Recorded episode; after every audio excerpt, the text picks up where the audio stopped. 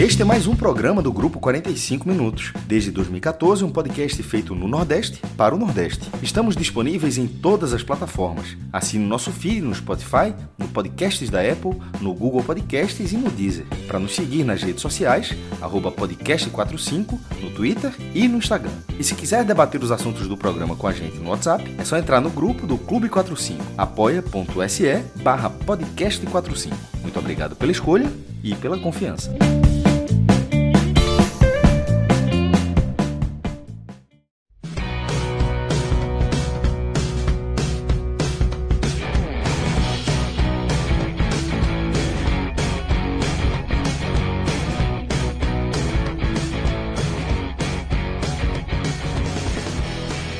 Fala galera ligada aqui no podcast 45 minutos. Estamos começando aqui mais uma edição de um telecast, um telecast já na madrugada aí de quarta-feira, né? Terça para quarta-feira, são meia-noite e 23 e a gente está começando aqui a gravação do nosso, do nosso podcast, do nosso telecast. Eu sou o Lucas Leozito, aqui com Fred Figueroa e com Cássio Zirpoli para a gente analisar uh, o primeiro dia aí de quartas de final da Copa do Nordeste. Tivemos uh, o Fortaleza vencendo com facilidade o Atlético de Alagoinhas 5 a 1 se classificando para a semifinal. E na outra perna, né? Apesar de terem jogado no mesmo dia, não vão se enfrentar. Muita gente até acha que ah, vão se pegar para jogar no mesmo dia. Não é, não é o caso. Fortaleza está numa chave, Sport está na outra. O Sport passou pelo CSA nos pênaltis, um jogo aí 0 a 0 durante os 90 minutos, muita chuva. E nos pênaltis, Maílson espetacular, pegando três pênaltis e classificando o Sport aí para a semifinal, que pega o vencedor de, Ce de Ceará e CRB. E é por esse jogo que a gente vai começar, Fred. Vamos começar analisando esse, essa vitória do esporte, essa classificação. Antes disso, antes de eu lhe chamar efetivamente para falar do jogo, mais um superchat aqui. A gente tem de Cauã Rainor, que é quase o Cauã Rainor. Tradição, tradição, tradição. Lutou forte, viu? Abraço para a turma. A torcida de Painho vai poder assistir a semifinal da Copa do Nordeste para secar o popote. Ainda, ainda, ainda, deu, ainda deu uma Bahia cascadas dormindo. O Bahia dormindo, na coitado. intertemporada, na intertemporada, jogou essa carta, né, Cássio? Não, veja, só, tem que, tem que falar, tem que falar até porque para não se repetir, sério. Assim, é, porque a intertemporada, se você for ao pé da letra, é uma intertemporada, é, mas você não você tem que tratar. Porra, me incomodou. Porque. Fica parecendo planejamento, né? É, não é planejamento, é, é uma intertemporada. É, veja só, é, se, tem um, um, se tem um calendário que não tem espaço para intertemporada, é o de 2022. Se um time, se um time tradicional, que, e, e, obviamente é o caso do Bahia, está com intertemporada 2022, então esse time está fracassando em tudo. Porque um time, um time com intertemporada em 2022 simplesmente não existe. Só se o time abdicou de jogar competição como o esporte fez duas vezes, que era, e outra, era a própria incompetência do clube daquela visão soberba da época daquela coisa específica. Então, assim, só para perguntando assunto, assim, quando eu vi, é a carta de intertemporada, é, é tratar o torcedor de, otário, mas nem sempre funciona. Porque, meu irmão, se você for nos comentários dessa tweetada, é pau demais. Era, o Bahia poderia ter pedido desculpa, porque se tivesse pedido desculpa, ganhava a torcida. De vez em quando falta esse feeling, tá ligado? É. A palavra foi mal empregada. Nós temos, nós temos é, plena consciência do, do, do momento do time agora é realmente é utilizar esse tempo para melhorar na Série B. E não Isso, para tá, reconstruir a casa, né? Reconstruir é. a casa, não tratar o torcedor como otário. Ah, eu acho que foi o que aconteceu ali, mas a turma não se sentiu nem um pouco otária. A galera foi muito para cima da tuitada. Então, Lucas, podemos abrir a análise do jogo? Eu caí aqui, mas podemos, Fred. Vamos, vamos abrir. Eu queria que você começasse aí. Como é que você viu é, enfim, tradicionalmente a gente fala do jogo, faz na ordem cronológica, mas eu acho que nesse jogo, é, não sei se você quer começar por Maílson, pelo, pelo é, fica à vontade aí para trazer sua análise inicial dessa classificação do esporte, esse 0 a 0 com o Maílson brilhando nos pênaltis. Lucas, eu vou, eu vou seguir um pouco da ordem cronológica, tá? Importante aí, ó, Reinaldo, Super Maílson. E acho importante esse reconhecimento por Maílson, mas eu até vou guardá-lo um pouquinho mais para frente. Por que eu vou citar é, um pouco da ordem cronológica? Por que eu vou fazer isso? Porque senão ela vai acabar sendo minimizada, esquecida e claro que a classificação é mais importante, né? E desde que o esporte foi rebaixado, eu citava o quanto era importante para o esporte voltar a jogar jogos grandes. Nessa primeira parte da temporada, o esporte tem chegado no brasileiro né, muito cabisbaixo, muito sofrido, sempre em retomada. E detalhe, 2022 não foi diferente, porque teve o problema né, que levou a eliminação da Copa do Brasil, teve mudança de treinador, mas é, é, agora você consegue dar não uma compensada, mas ao menos uma equalizada nessa, nesse cenário. Porém, classificação à parte, e óbvio que a classificação vai ser o, o eixo central do programa, esse jogo contra o CSA também era um bom parâmetro.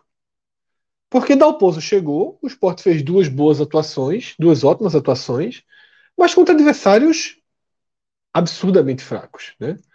O Ibis e o Floresta não são parâmetro para nada. Então, existia é, o interesse, existia a dúvida de como o esporte se comportaria contra um adversário que a gente imagina que ele hoje é Série B primeira página. Eu acho que todo mundo imagina que o CSA é do bloco da primeira página ali da Série B. E a Série B está chegando. Porque ele pode contratar mais jogadores, tá? Ou seja, ele tem esse Isso. elenco e não é um time que ó, não tem de trazer. O CSA tem capacidade para trazer é. mais gente. E tem continuidade, tem, tem um trabalho um trabalho interessante. Então, era importante ver o esporte contra o CSA, jogando fora de casa. Porque quando as coisas estão completamente fora do lugar, você começa a ler, ah, vai ser rebaixado, vai cair, vai ser aquilo, vai ser aquilo tal. E às vezes você precisa ponderar um pouco e ter jogos como esse, eles são bons balizadores né, para onde está o trabalho. Eu acho que o, que o trabalho do esporte em 2022, nesse momento, ele é de um time mediano de Série B. E detalhe, eu acho até positivo que nesse momento a gente comece a tratar o esporte como um time mediano de Série B.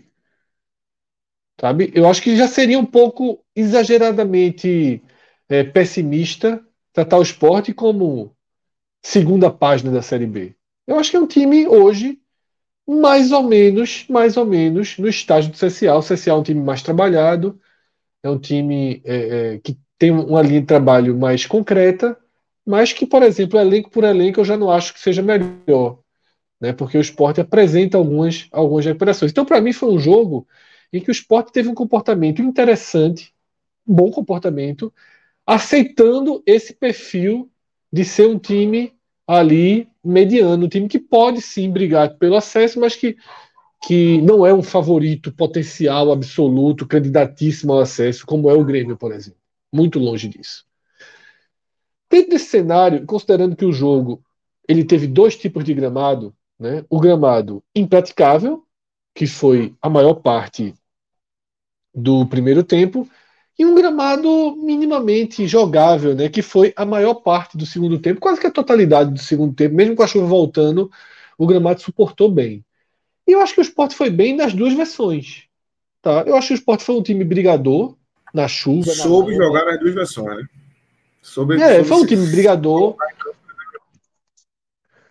O Astral parece bom. O Astral parece bom, parece ser um time que se entrega, que luta. Tá? E isso é bom você ver jogadores muito abaixo na temporada como o Denner, lutando, brigando, guerreando, batalhando. E outros jogadores que começam a ter uma Fez recuperação. Isso tudo, mas não foi bem, não. Não foi bem, mas eu tô dizendo, na parte da chuva ali, é importante você ver um cara como esse, que tá. Porra, talvez seja tecnicamente o pior dos que estavam ali em campo, em desempenho na temporada. Brigando, ganhando bola, tentando. Isso tem uma resposta interessante, tá? E Enquanto isso, outro que está em plena recuperação, depois de uma primeira impressão ruim, que é o Buffalo, e esse aí fez uma partidaça, né? É, e aí é bom você ver também um jogador que com capacidade de ajudar sem fazer gol, porque quando faz dois, três gols é muito fácil chegar aqui e elogiar o atacante, mas um cara muito participativo no jogo e brigador. E é bom ver o esporte com esse perfil brigador, tá?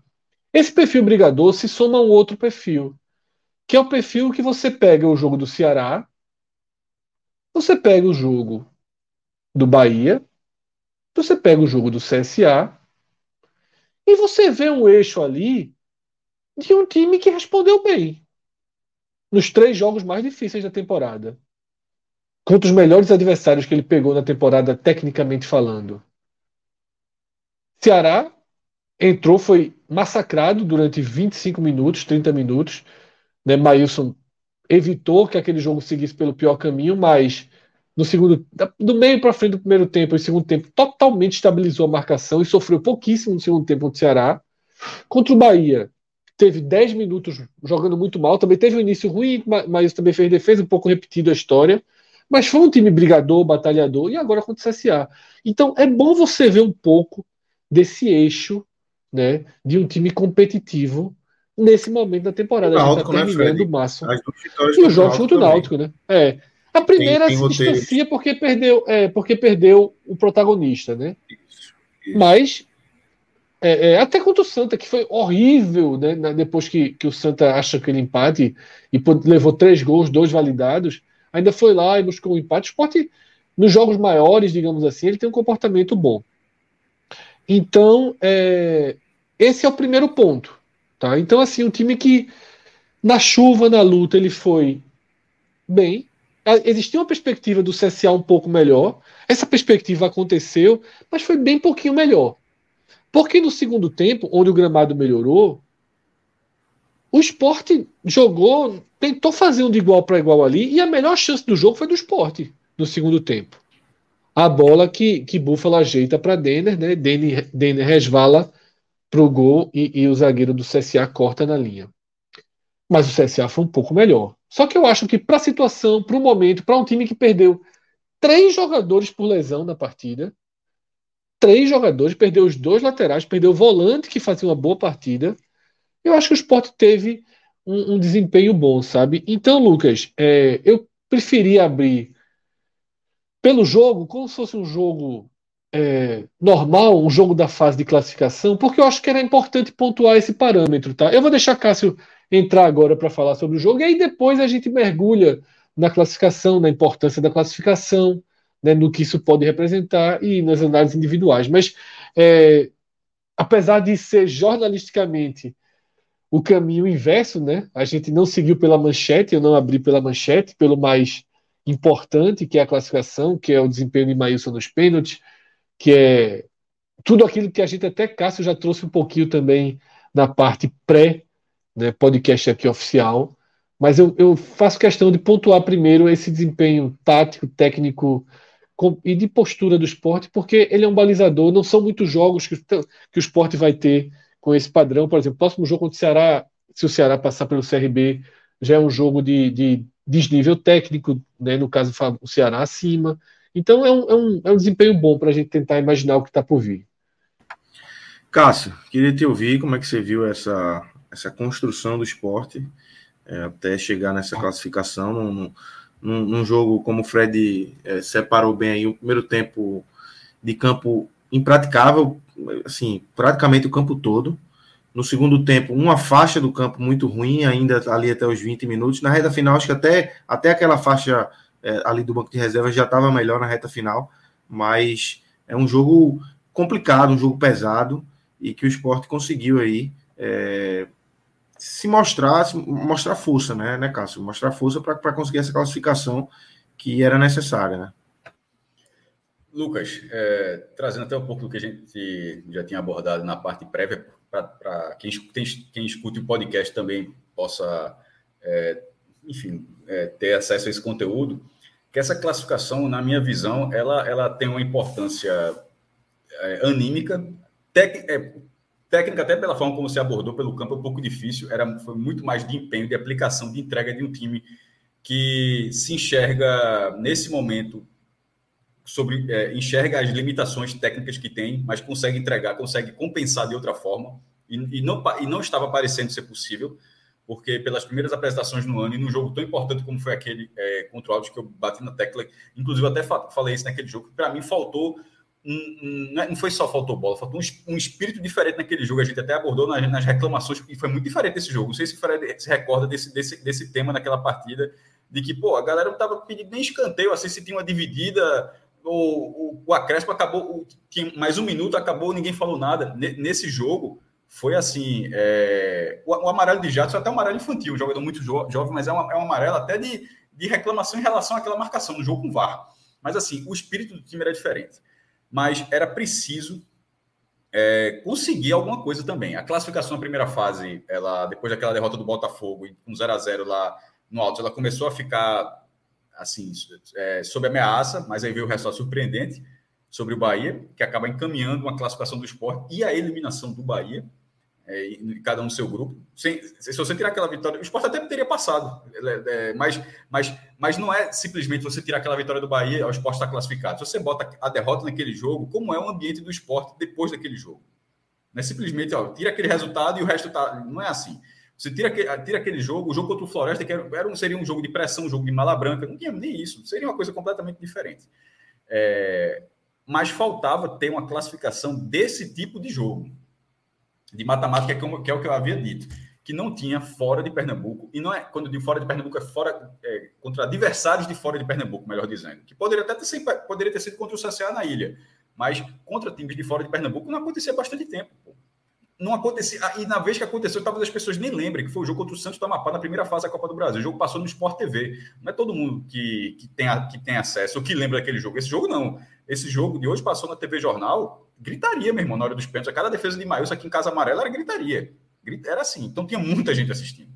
E se você tirar aquele jogo do Santos do Amapá e você for mais para trás, é... fica muito distante.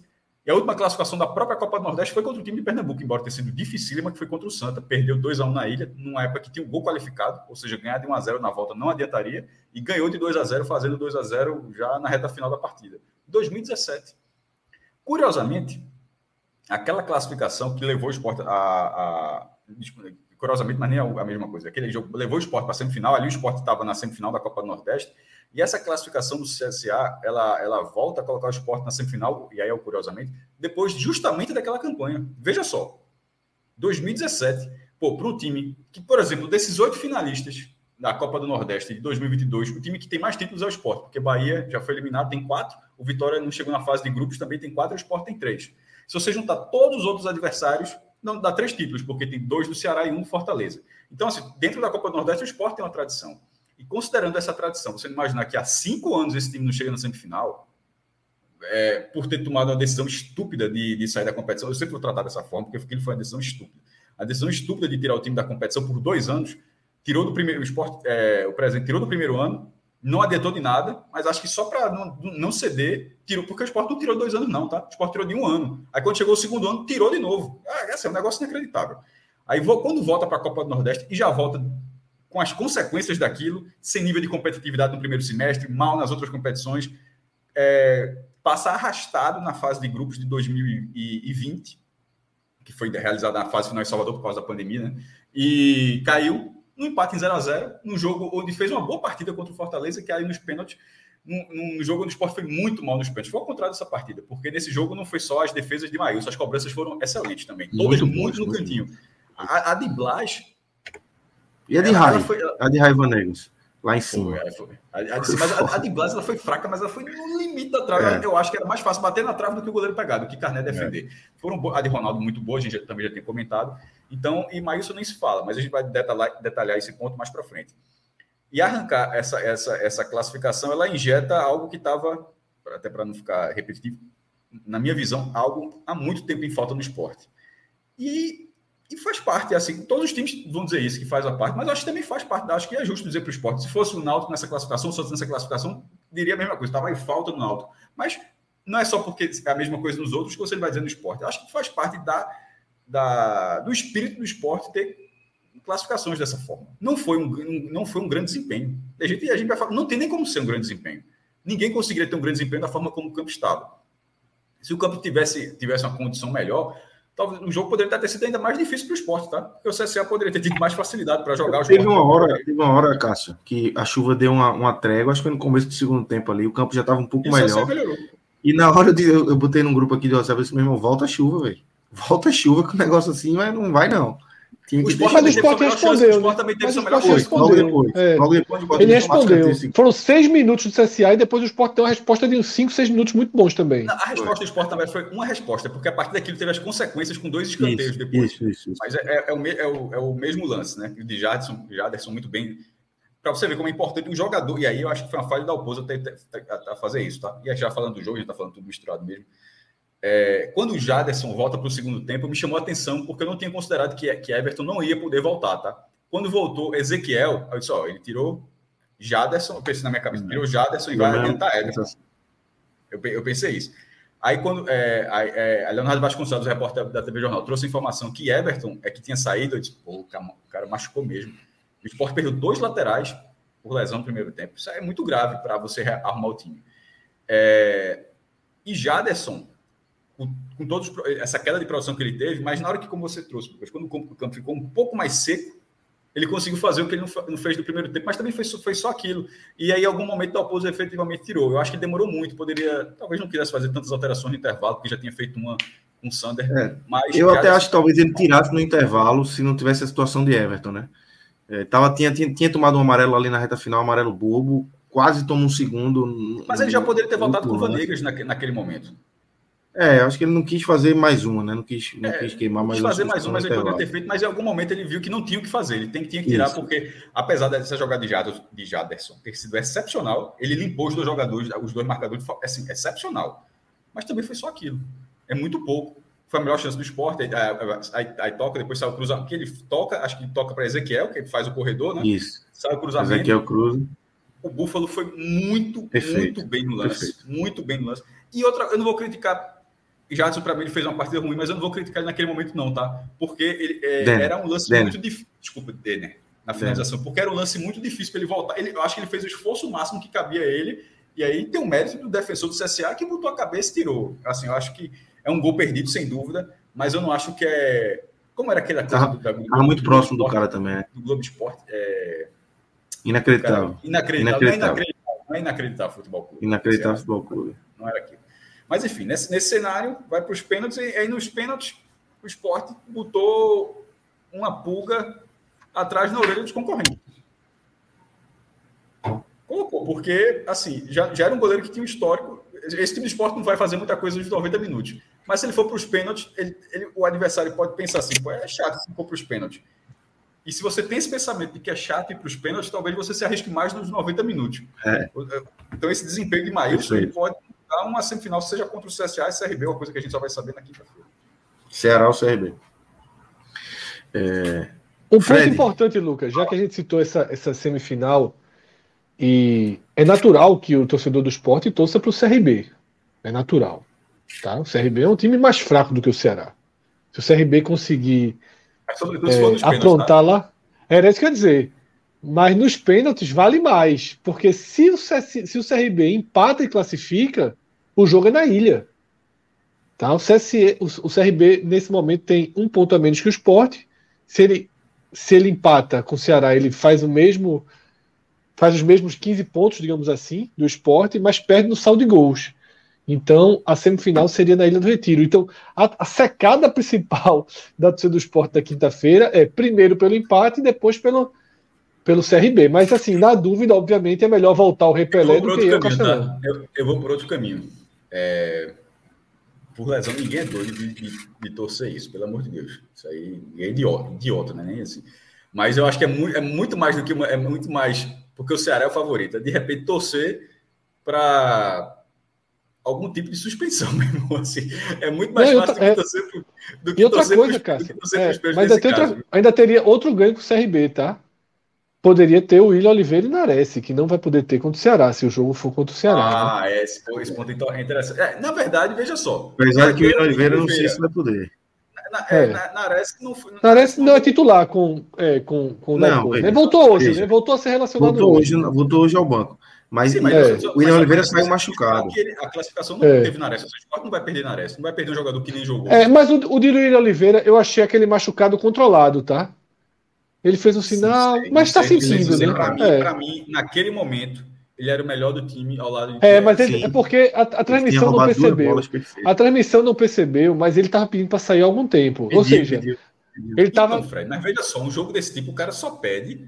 Não, então, Cássio, assim. É, esse, não. esse tipo de jogo, o jogador. Porra, a gente sabe, esse tipo de jogador. Mas o jogador também jogador sabe, Cássio, que, que muscularmente ele pode estar tá ali meio no limite, só é melhor sair do que abrir a mas coxa e ser 20 dias, 30 dias. Então, é, eu acho que pode ter sido só um. É, ele sentiu ali o desgaste. O esporte e, deve e não deixou, não pagou para ver. aqui no grupo que é. os setoristas já perguntaram, enfim. Deve haver um posicionamento aí, acho que amanhã de manhã, pelo menos, sobre. O jogo sobre tende a, a ser domingo, de... né? O jogo tende a ser domingo. O Ceará joga quinta, o jogo deve ser não, domingo. Não tende a ser domingo. O jogo vai ser no domingo, pô. Domingo. Porque é, é. O Castelão no sábado, né? É, é sobre, veja, se for, se for o Ceará, é óbvio que o jogo vai ser no domingo, no mínimo, porque o Fortaleza joga no sábado. Fortaleza Aí, se for o CRB, também tem que ser. O CRB não pode jogar do é, quinta então, do é Castelão e. Aí, se fosse, é, esse é o segundo ponto. Além do mando de campo, que já é. não tem nem discussão, porque o jogo não, não pode ser no sábado, o outra coisa não dá para ser um jogo. É, o, que fica, é, o que fica em xeque é a final na terça, né? Que tá marcada na terça. Domingo para terça é, é, é moído o SBT não quer. Abrir direito, mão, né? Assim, é, é. assim, como a Globo não abriu mão. Lógico, é, ninguém vai abrir mão da não, final. Né? Mas veja só, a, a, Globo não abriu mão do, do, jogo do Santa ser no sábado e, e a, a, a, bola de neve daquilo foi Esporte Santa perderem metade do público por causa disso. Por que foi por causa disso? Se, se, se, o Santa tivesse jogado domingo, o Santa teria tido 7 mil ingressos e o Sport teria tido 9 mil a, a, os dois jogos no mesmo dia. É, e, e, a única coisa, o único jogo que não poderia ser modificado era do esporte, que era uma rodada simultânea. Ali era simplesmente colocar o jogo do Santa no domingo, não tem outra explicação. E não tinha nenhum é. impedimento. Então, assim. É, é ninguém, ninguém vai abrir mão, acho que vai. A, ten, a tendência é que a final seja. Se aconteceu agora, pode acontecer de salve, irmão. Infelizmente, a nossa grade, o contrato diz que é terça-feira, e vai ter que ser terça, e pronto. Mas. É complicado, complicado. Sobretudo, porque, porque, porque tiver... se, se era, e Ceará e CRB vão jogar na quinta? Teve alguma. Porque, não, o Ceará reclamou da viagem de Campina Grande e tal. Era melhor jogar na quarta. Esse jogo era ontem, era amanhã. Pô. É. Sabe assim? É. Pensando na frente, né? O cara. Isso. Complicado. É complicado. Vai, vai dar uma, uma engarrafada na, na, na, tabela aí para quem para quem for para a final é, dessa chave aí, né? Sobretudo é, se for um time que se, se for, por exemplo, é, se, se, se der a lógica, tá? Qual é a lógica? Fortaleza e Ceará na final o Ceará pelo menos fica lá. Tá em casa. Tá? É. Joga em casa e joga Se em casa. não der a lógica e, e for o esporte ou o CRB, esse time vai se voltar. deslocar. É. Tem que voltar correndo. É. Voltar correndo.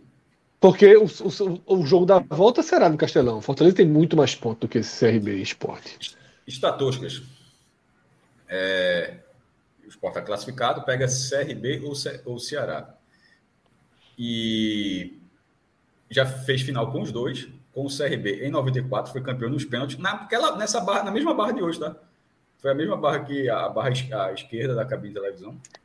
É, e contra o, Ceará foi campeão em 2014. E sobre o CSA, aí é uma estatística que não chega, acho que não é estatística, não, é estatística essa. É, é, esse foi o, o, o quinto mata-mata entre esporte e CSA com a quinta classificação do esporte, quinto mata-mata oficial, com a quinta classificação do esporte. Vou aqui enumerar. É, 1992, jogo bem pesado, quartas de final da Copa do Brasil. É, o esporte venceu Lailô, 3 a 1 e 4 a 0 2001, novamente pela Copa do Brasil, primeira fase, o esporte ganhou de 4 a 3 no Rei Pelé e perdeu de 1 a 0 na ilha, mas passou pelo gol qualificado. 2014, na Copa do Nordeste, dois, o esporte fez 2 a 0 na ilha e perdeu de 1 a 0 na volta, passou pelo saldo de gols. 2017, de novo pela Copa do Brasil, de novo na primeira fase, é, já na época do jogo único. Era jogo único? Eu acho que já era jogo único, né? E o Sport fez 4 a 1 lá em. Sim, jogo único. É porque eu fiquei na dúvida se, se, se, essa classificação foi aquela por dois gols fora, se elimina, tá? se, se já estava valendo, mas acho que já era, é. já era jogo único.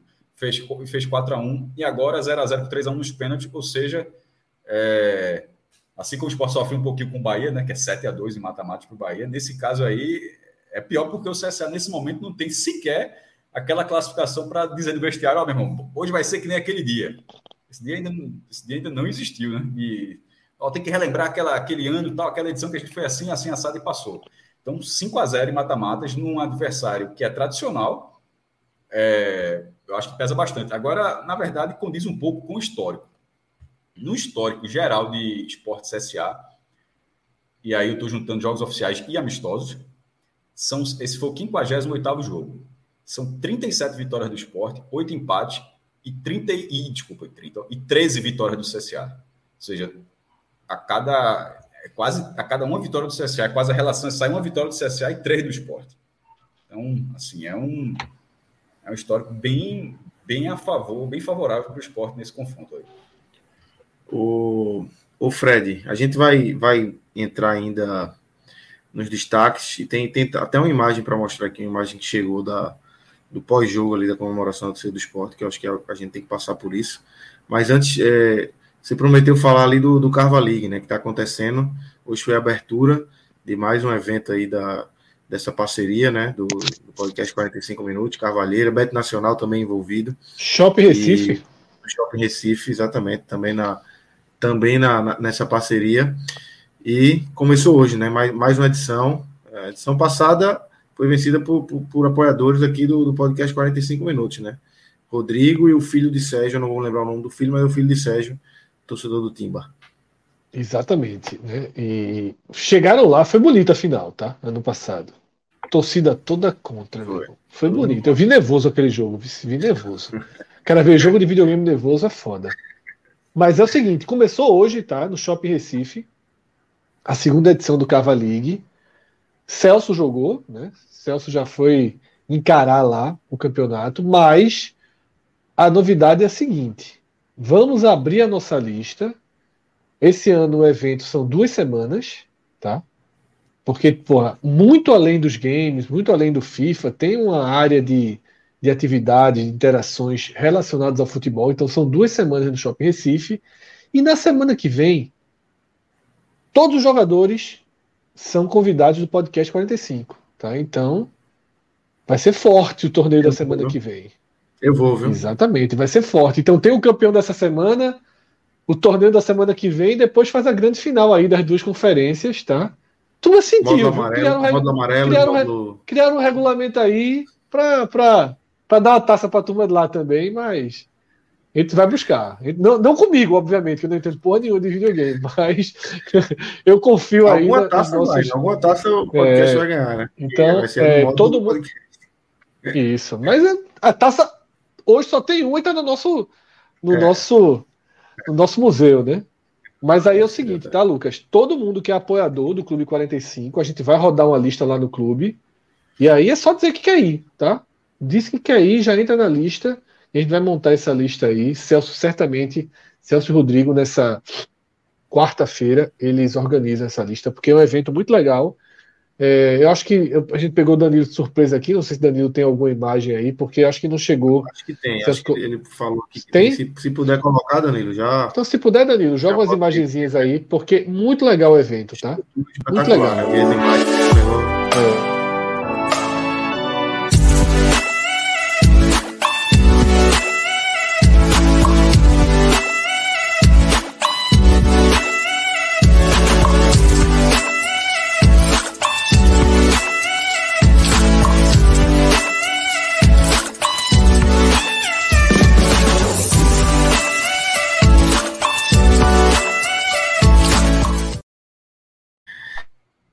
Cara meteu recebo ali, foi.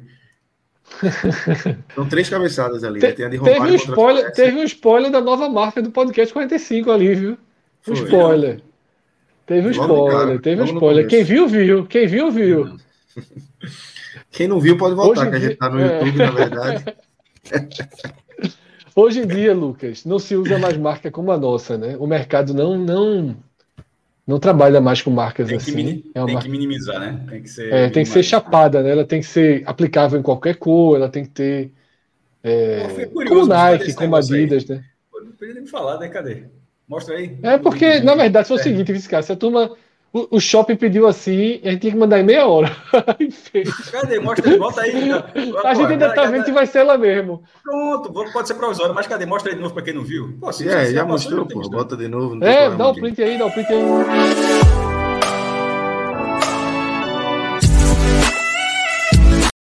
É o... Deu para ver? É o Nordeste cortado. É o relógio, ali. né? Na, é. Nos 45 minutos, só que veio de ser um corte é o corte do Nordeste, né? Porto Seguro nervoso ali no fim, no fim. não é não? Porto Seguro ali no fim, né? Boas explicações. Aí, aí teve a primeira crítica. Pô, eu gostei muito, não. Parece que o relógio está quebrado. Não, pô, isso é uma simbologia, porque nós nunca respeitamos os 45 minutos. Então, é a liberdade do tempo, o relógio quebrado. Eu já, Tem resposta para tudo. Quem cria logo? Ali, eu, Quem cria logo? Eu falo, eu, eu falo, vou dar no WhatsApp para tu. Fala no privado, fala no privado.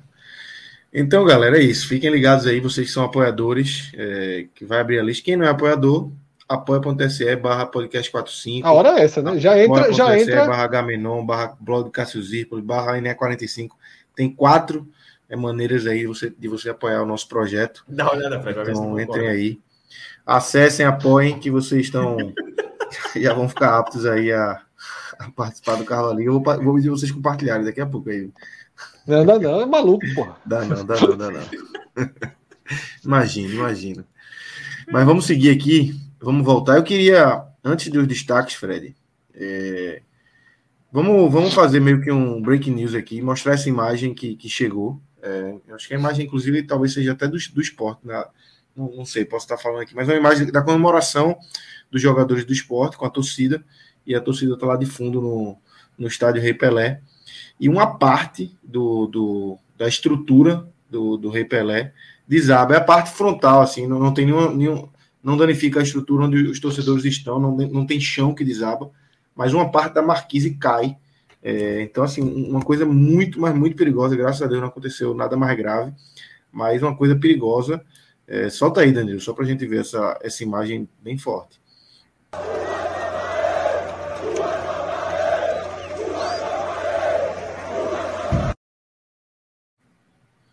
Um negócio. Assim, ali é um lugar que não tem, não tem torcida, não tem arquibancada embaixo, né? Então, graças a Deus, não, não tinha ninguém por baixo, mas podia ter sido algo muito, de uma proporção maior, né, Carlos? Cai, cai em quem está embaixo e, e alguém que está se quem está embaixo, quem está em cima cai, né? É, veja só, eu estou falando, não tem como lembrar, mas é uma coisa de 30 anos, né? 1992, com 122 mil pessoas no Maracanã, final do Campeonato Brasileiro, Flamengo Botafogo, 122 mil pessoas, é, mesmo, era outros tempos. Aí, no anel superior, né, quando a arquibancada. Porque hoje é uma coisa só arquibancada, mas na época que tinha o um anel superior do Maracanã, aí a grade de apoio cai, acho que morreram, se não me engano, morreram três pessoas. Né? Foi um negócio assim. É, foi muito triste na época. E assim. É a mesma coisa assim, é o apoio, você está ali e, e, e joga para frente. Porra, eu não tinha visto essa imagem, não, velho. Achei bem grave. É, bem grave. Aí, veja só, aí é o setor do visitante. É, eu acho que independe de, de ser CRB ou CSA. Tipo, se o visitante, se for o CRB, o visitante não vai para o outro lado, não, tá? O visitante fica ali de todo jeito. Não é tipo Maracanã, não, que se for um, joga do lado esquerdo, se for joga do lado direito. Aí, por exemplo, se o CRB for mandante, não tem como a torcida do esporte ficar daquele pedacinho ali no sábado, por exemplo. Né? Tem que ficar alocada mais à esquerda. Bem, porque ninguém vai ajeitar aquilo ali, de, nem, vai, nem, nem vai ajeitar, nem ser liberado, né? Porque tem autorização. É, corre o risco até de, não sei se, se, se o Rei Pelé seria liberado para o jogo. É, caso poderia ter problemas. É. Muito grave, é pô. A cena dessa gravíssimo. desabou um pedaço da arquibancada, pô. Você coloca em xeque toda a estrutura do estádio. Ele teria que passar, no mínimo, por uma super revisão em dois dias. É. Né? Bem preocupante. E aí, até pro, pro, pro prolongamento do campeonato alagoano, né? Tem ainda clássico entre os dois, valendo vaga na final. É, tomara que que, que isso tenha servido de alerta, né? Graças a Deus não aconteceu nada com ninguém. É, fica a esperança aqui de que isso tenha servido de alerta para que, que se, se reveja, se, se é, faça uma inspeção bem criteriosa aí na estrutura do Repelé, é, porque realmente foi uma cena, uma cena forte e que, mais uma vez, eu repito, graças a Deus, não aconteceu nada com ninguém. Mas vamos embora, vamos seguir aqui, Fred, é, abrir aqui os nossos destaques difícil, né? Maílson, é difícil colocar ele aqui. Maílson, bem no jogo, bem nos 90 minutos, fez uma defesa muito bem. Início, muito boa defesa. No, no, no lance, se não me engano foi Gabriel. É, e outros lances bem seguros durante os 90 minutos, bola molhada, defendendo como tinha que defender. É um jogo dificílimo. Absolutamente tranquilo, né? Absolutamente Exatamente. tranquilo nas bolas aéreas, nos cortes.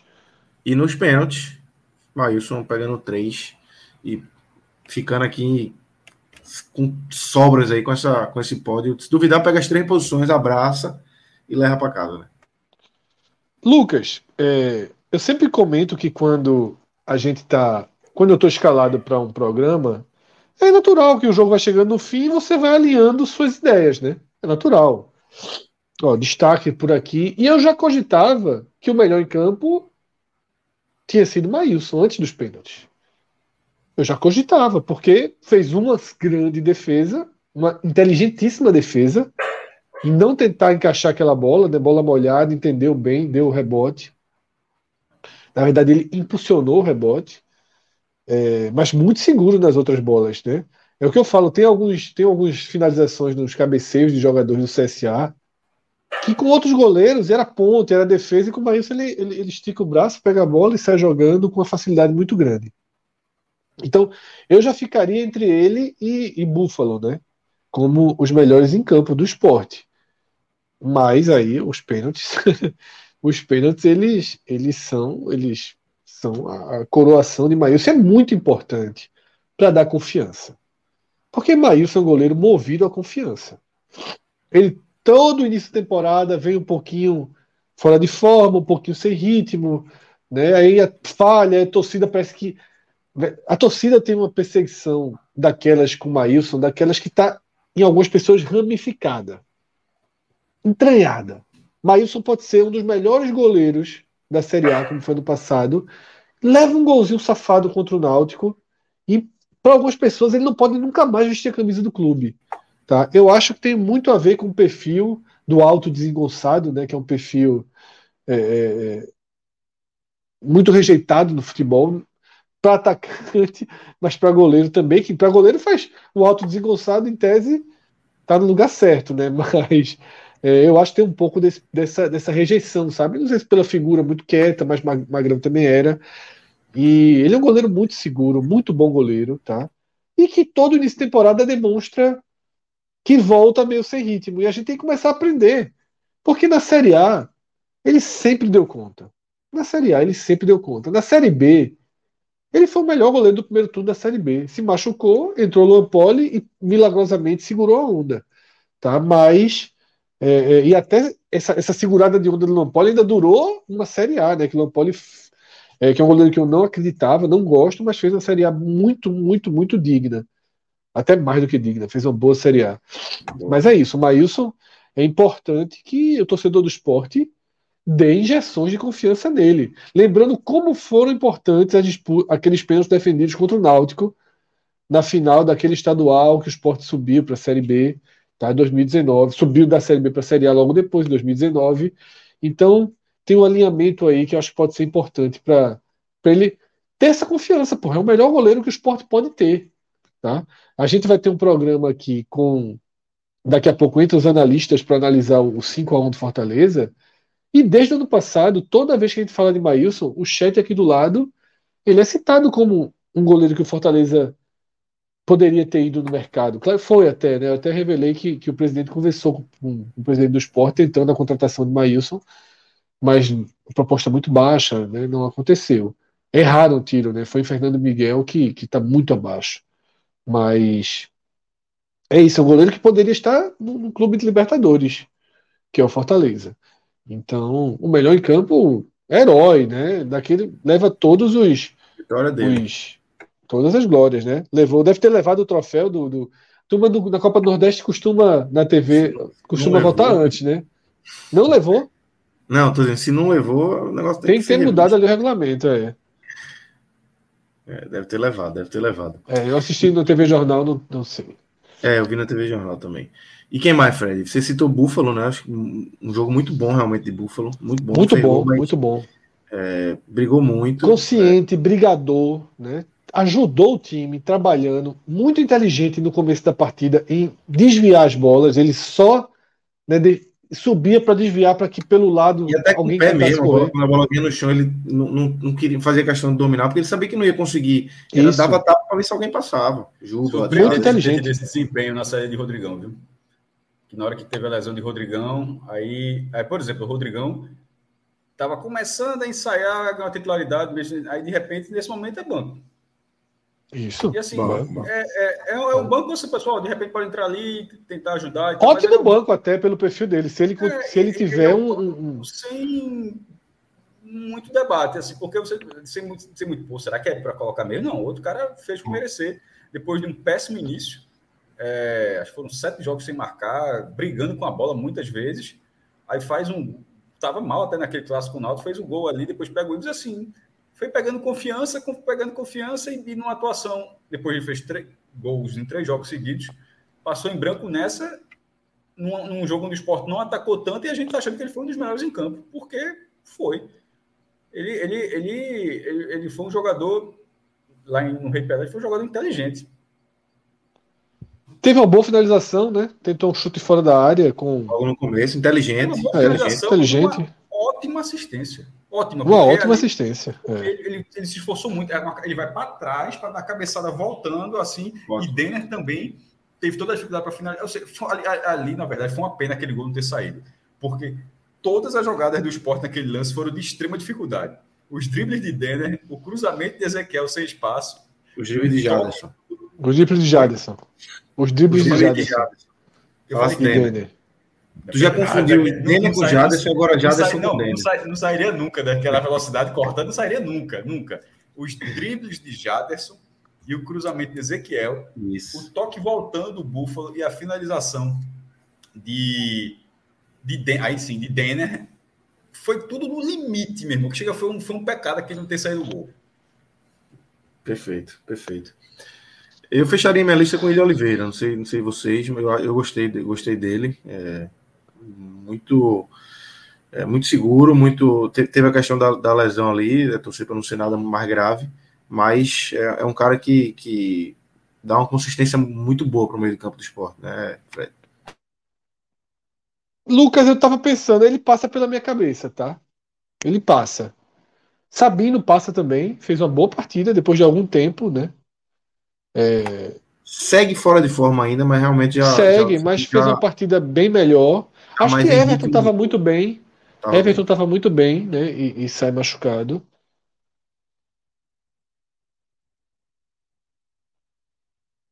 Mas eu acho que eu acho que eu ficaria, eu ficaria, eu ficaria com o Sabino. Eu ficaria com o Sabino. O Sabino foi importante na segurança ali da defesa. Tatiai também, também, mas eu acho que até pelo simbolismo, sabe? Eu ficaria ali entre o William Oliveira e Sabino. Eu acho que, como já teve um voto para o William Oliveira, até para que Sabino é, é, possa ter esse destaque, é bom você ter a confiança de um jogador voltando, né? É, é outro início de temporada ruim, como eu citei um pouco das falhas de Maílson, mas nesse caso, visivelmente fora de forma, mas sério, driblando, cabeça erguida, né? Aquele, aquele. Hoje a gente voltou a ver um pouquinho daquele Sabino que ajuda na saída, né? Que ajuda na construção. O próprio Chico ajudou bastante na construção também. Fiquei morrendo de medo de Chico fazer um pênalti desde a hora que ele entrou. Mas é, é, fora, porque Chico é um pouco de. de... Veja só, é, em alguns momentos, assim, o passe que ele deu na poça d'água foi um negócio assim de muita falta de atenção. É, ele flerta tempo. muito com a tragédia, ele é muito bom, cabeça erguida, tem uma bolsa de bola. Ele entrou, mas ele flerta, ele flerta. Eu concordo, concordo com a sua visão. Tinha uma poça d'água, simplesmente ele não enxergou, porque assim, se você enxerga a poça d'água, ele não teria dado o passe que ele deu.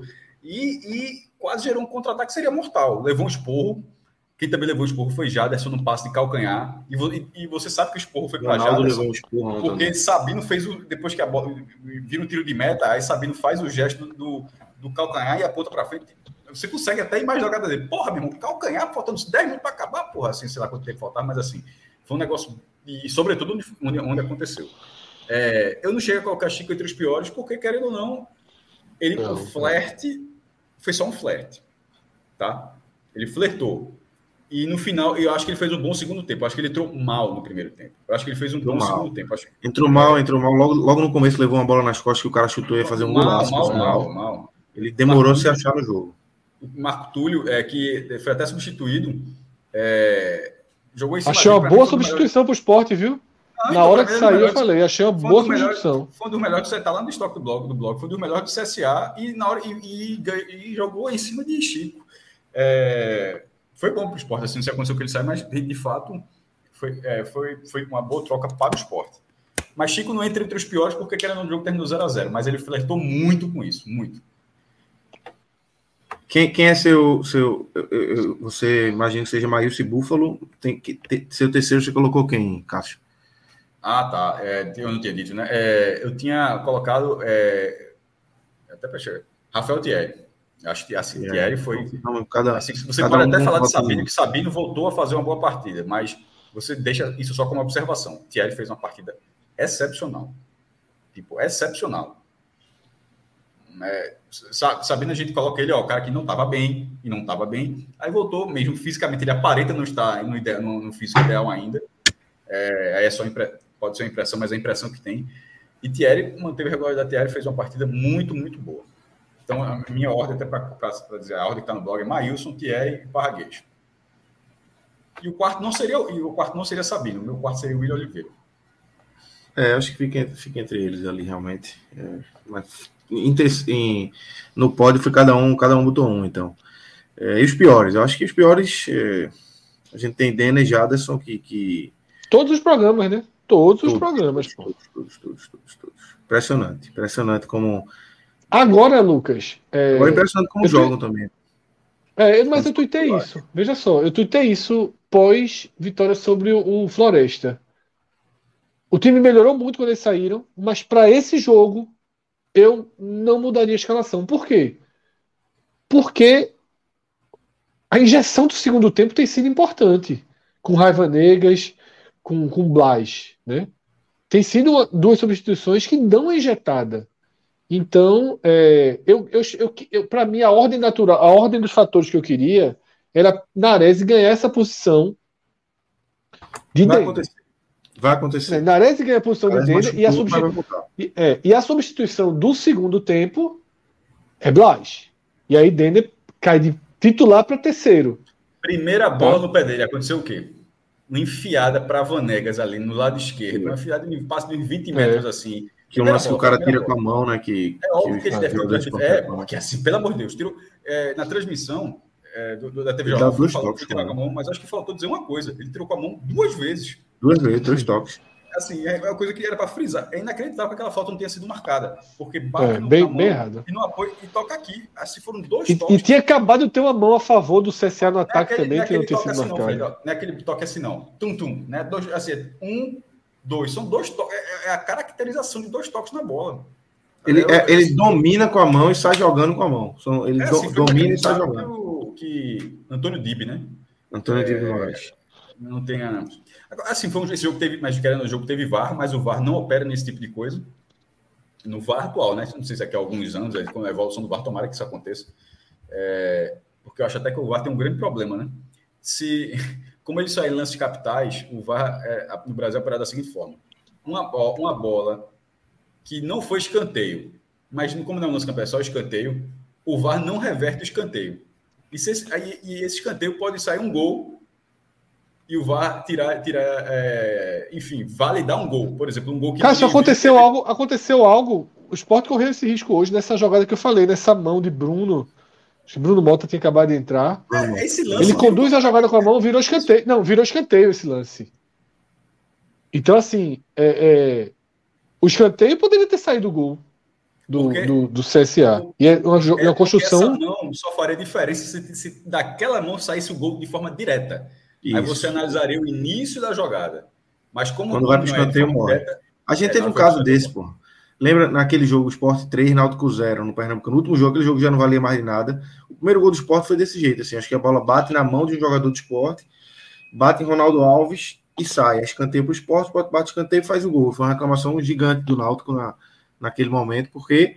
É, Mas não tinha VAR. Ter, ter, não, não tinha VAR, exatamente. Não tinha VAR. Mas é um lance que, que a bola bate na mão, sai, enfim. E o cara não. não... É, mas é o VAR, o VAR é omisso ainda para esse tipo de lance, né? Mesmo tendo VAR, como a gente tá falando aqui, o VAR não para esse tipo de jogada.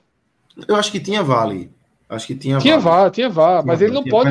VAR ele... Passar, mas não poderia, é... Por isso a Não pode, é. Exatamente. Mas é isso. Então acho que, que não sei se é, vocês querem pontuar mais alguma coisa aí dos piores. É... Veja, Bruno, Bruno para mim não tinha o perfil daquele primeiro tempo. Então, para mim, foi um jogador perdido no primeiro tempo, porque ele é um jogador de, de refinar passe e tal. E para mim foi o pior do primeiro tempo, tá?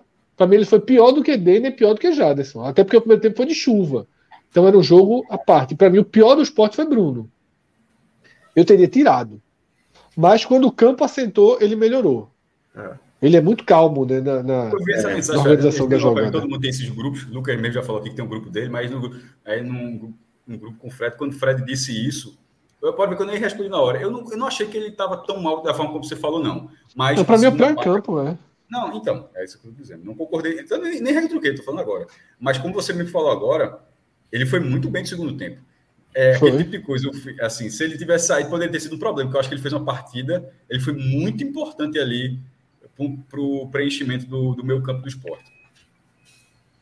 Exatamente, exatamente. Então acho que a gente fecha aqui nesse essa parte do esporte. Vamos aguardar aí para ver quem vai ser o adversário. Quinta-feira tem Ce Ceará e, Ce e Ceará e CRB no Castelão para a gente ver quem o esporte vai enfrentar. Lembrando, Lucas, que a, e o estadual vai ficando congelado, tá? Isso, o esporte não tem, não tem data ainda para jogar contra o Salgueiro, né? O esporte nas quartas. Na verdade. É. Porque o esporte Muito, está nas é. quartas. Tipo, é, não adianta o Náutico jogar com o Santa semifinal. O esporte ainda tem dois jogos para. Tem as quartas se passar. Obviamente, se for eliminado, o campeonato anda, né? Porque seria Salgueiro e, e Retrô. Mas é, é, um, é, um, é algo que está travando muito. Viu? E assim, nesse momento já dá para dizer. É, o estadual deve começar com a Série B iniciando, Fred. Sim. Sabe por quê? Porque o esporte deve acabar com a Série B iniciando. no domingo, tá? Isso.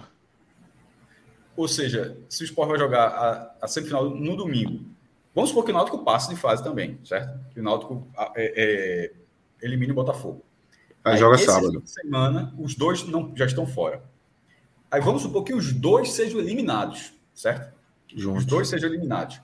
Na quarta-feira, ou na quinta, né? Pra quem não pode jogar mesmo, o esporte poderia jogar com o Salgueiro, porque na hora que foi eliminado, assim, você não espera, não. Na hora que foi eliminado, a marcação já está feita. Né? O esporte jogaria com o Salgueiro e o Náutico poderia jogar com o Santa.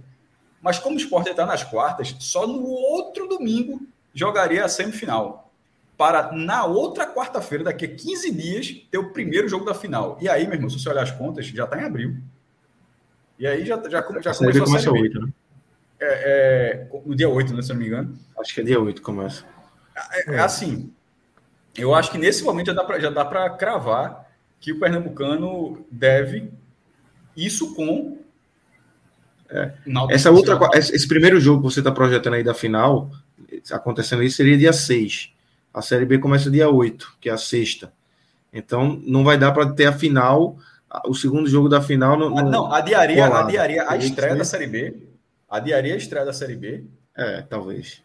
Até, até faz uma coisa que dá para jogar, não vai estar na Copa do Brasil. É. Adia a estreia da Série B, aí faz o quarto e domingo. E e provavelmente perderia a segunda rodada, porque se está jogando domingo, a segunda rodada seria segunda ou terça, acho que. Ou veja só. Então é, dá, isso já dá para dizer que vai. Vai dar Pelo esporte, né? Ah, detalhe. Isso considerando que o esporte passa as quartas de final, porque se ele.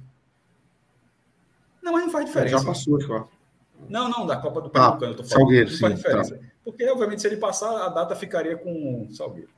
Isso. E isso a gente está falando sendo eliminado no domingo, viu? É, e, o nó, e, aí, e aí você pega esse nó. Aí, aí o Pernambucano vai jogar lá na metade do primeiro turno da Série B. Aí você pega esse nó e leva para o Campeonato Cearense. Mas são dois jogos lá, pô. É, mas tá totalmente travado também, né? E o Fortaleza não, vai para o final. Tem um probleminha. Lá, lá vai, vai, vai apertar agora, porque os dois vão estrear na Libertadores. Se bem que o Ceará não tá, é só o Fortaleza, né? O Ceará já voa. Mas tá na Sula, né? Não, mas não faz diferença. O Ceará não, já está eliminado. É, é Fortaleza que é, é tá sim, sim, sim, sim, sim, sim, é, O Fortaleza vai jogar a Libertadores, vai estrear a terceira fase da Copa do Brasil, que já vai ser agora, terminou a segunda fase. Isso. E, é. e, e agora são dois jogos, tá? Não é só um jogo, são dois jogos. Meu irmão, coitado do Calcaia, porque ele vai ter que manter o time, né? É, exatamente. Para esse time interior é complicado, porque você tem que manter, né? O cara faz o contrato, às vezes, até visualizando ali o final do campeonato mas não, vai ter que se segurar. Mas não, Aqui, é, é para fazer, na verdade, né? Assim, é... Então, Fred, é, para a gente fechar aqui, é, deixa eu chamar aqui nosso Bet Nacional. É, vamos ver como é que estão as odds aí da, é, dos jogos aí da, da Copa do Nordeste, né? Da, tem Náutico Ro Rodrigo fez uma multa para que tá vivo, viu? Não foi na nossa conta, não, foi na dele. Ele só tá fazendo tá na dele esse negócio bom. É, mas ele me consultou, ele me consultou. Na nossa teria problemas, né? Porque esses jogos de clássico na Copa do Nordeste é meio chato. Para um lado. Tá então, vivo, ou seja, tá vivo. Qual foi a tá dele? vivo. Qual foi a múltipla dele? Empate no... hoje? Empate, é, empate anulava, né? Acho que empate anulava. Se ele for inteligente, ele colocou empate com o esporte anulando, tá? É, tem um superchat bom aí, ó. Um superchat interessante para ser lido aí para teve, teve uma tela de relógio que, que passou no chão. Foi, foi, foi. Lá no começo. O relógio é da casa, a gente esquece de, de falar aqui. Eita. Renato Ferreira. Esse meninozinho é charmoso demais. Maurício é rei. Abraços. Dezinho. Dólar? Dólar, viu? Dólar. Dolinha, somente. Dólar. Trabalhou no dólar. E Cássio não deu um sorriso pro cara. Foi. Foi foda. Foi foda. Bicho sério da porra, velho. É foda, bicho. Mas esse é o charme, né? Que, que, que é, exatamente. Pô. O, cara não tá, o cara não tá elogiando outra coisa, não. Tá elogiando essa seriedade aí. É. Aí, ó. Beto Nacional. Deixa eu aumentar minha tela aqui para poder enxergar bem. Ó, o Rodrigo aí, ó. O Rodrigo apareceu, ó. Apareceu aí. Bota aí, Copa bota, do Nordeste. Bota aí, Danilo. Comentário de Rodrigo, ó. 544 reais a volta, viu? Aí, ó. Tá vivo, caralho. Que, que, é, dessa... jogo foi esse, meu irmão? Não, é, é, é, os quatro ah, jogos. Ah, isso é de é, os quatro jogos. Os quatro jogos. Vitória dos dois cearenses, tá? E empates protegidos nos outros dois jogos. Certo. Boa aposta. Boa aposta. Boa aposta. Boa aposta. O que, o que, o que variou aí foi para que lado proteger o empate, né? É. Eu acho que se cair, ela cai amanhã. Essa aposta. O risco é, é. grande, é. Só amanhã. Quinta-feira eu acho que, que Ceará, enfim, favorito é, mas. É, é. é. Abre aí Copa do Nordeste, Danilo, pra gente dar uma olhada como é que tá a ordem aí de Náutico Botafogo. E de... Bom jogo esse Náutico e Botafogo, viu? 3,33 pro Botafogo e 2,17 pro Náutico. Uhum. É 8 horas, né? Tá ligado amanhã. É. Ceará e CRB, 1,55, 6,21. É. E Cada um tá sabe o que faz. É, tá bom tá, demais. Aí, não né? vai se mover, não, mas tá bom esse é, é, Cada um sabe o que faz. Tem uma eliminatóriazinha essa semana, viu? Tem, cada um sabe o que faz. Sexta. É sexta. Eu acho que tem quinta, viu? Tem não quinta? Acho que o Brasil é sexta, né? Não sei. Eu acho que é quinta. É. Mas é isso. aí a turma não vai se meter, não. A turma não vai se meter nessa não. Copa do Nordeste, não. Volta lá, Danilo. Vê um. Vê um... quinta, Minhoca tá falando. Minhoca já tá na área aqui. Só esperando. É, quinta-feira, quinta-feira. Só quem joga sexta é a Argentina. Que o jogo da Argentina não é contra a Venezuela e tá, tá eliminado. A rodada já é, já é uma rodada simultânea. Muito boa rodada, tá? Pegando fogo aí, disputa de vagas. Né? Essa, essa reta final aí das eliminatórias é sempre muito forte. Tá? Tem que, tem que analisar com calma, né? Nesse no programa de amanhã tem a gente faz, tem né? É, Mas. Meu amigo, a Bolívia, o cara aí na Bolívia aí tá. tá pra tirar Colômbia Mas tem apostas aí. interessantes aí, tá? Esse Uruguai aí combinado com. com o Brasil. Pode ser uma aposta boa. É. www.betnacional. Uruguai precisando Paraguai, da vitória. Tá? Paraguai te largou, foi? Paraguai largou? Cadê? Não, porque o Paraguai. É, a situação, o Equador é mais forte né, do que o Paraguai. Tu ainda não reconheceu, tá acabando a eliminatória, tu tá aí no bloco anti-Equador. Mas, é... Paraguai. Mas a situação do Paraguai não tá boa, não. Tá boa, não. Eu vou até abrir a classificação, não lembro. De fato, porra, é muito tempo parado a eliminatória, porque ela tá lembrando a classificação da turma ali de baixo. Tem como não, tem como não. Mas. É, a chance do Paraguai é pequena nesse momento. Deixa eu abrir aqui enquanto vai fazendo. Pode entrar aí a turma do Fortaleza para a gente fazer a transição. Minhoca e. Não sei se Lucas já está na área, Thiago Minhoca. Minhoca já deve saber decorar da classificação. Minhoca sabe. já sabe. De... Minhoca, como é que tá a classificação aí da América do Sul? Tá no Decepciona mudo. não. Decepciona Agora, não. Não, foi Tava no mudo, bora. Cara, Tá, é, agora tu vou ter que decepcionar um pouco, porque Brasil e Argentina estão classificados. Tô abrindo, tô abrindo, Equador, tô abrindo, tô abrindo. Ali, Equador né? 25. Vamos lá, tá tô aqui. Informação, informação. Equador 25, terceiro. Uruguai 24, quarto. Peru 21. Paraguai tá morto, Cássio. Morto, morto, puta que pariu. Peru, Peru 21. Peru 21. Tá, tá? É, o Peru tá indo. O Peru tá indo pro, para a repescagem internacional, né? Só que o Peru disputa essa vaga com o Chile, faz o jogo de vida ou morte contra o Brasil, 19, e a Colômbia, 17, ainda tem algum sonho aí. Se o Peru perde do, do Uruguai, né? A Colômbia encostaria ali.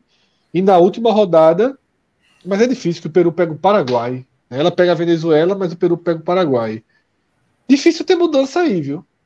Difícil ter mudança. Se o Chile não aprontar contra o Brasil, difícil ter mudança. Eu acho que acabou para a Colômbia. Mas a Colômbia, é, é, ela faz 20 e fica um ponto atrás do Peru e vai precisar que o Paraguai, na última rodada. O negócio é o Chile. Não. É, eu acho que na verdade está empacotado, tá? Eu acho que, que não muda, não. Não muda, não.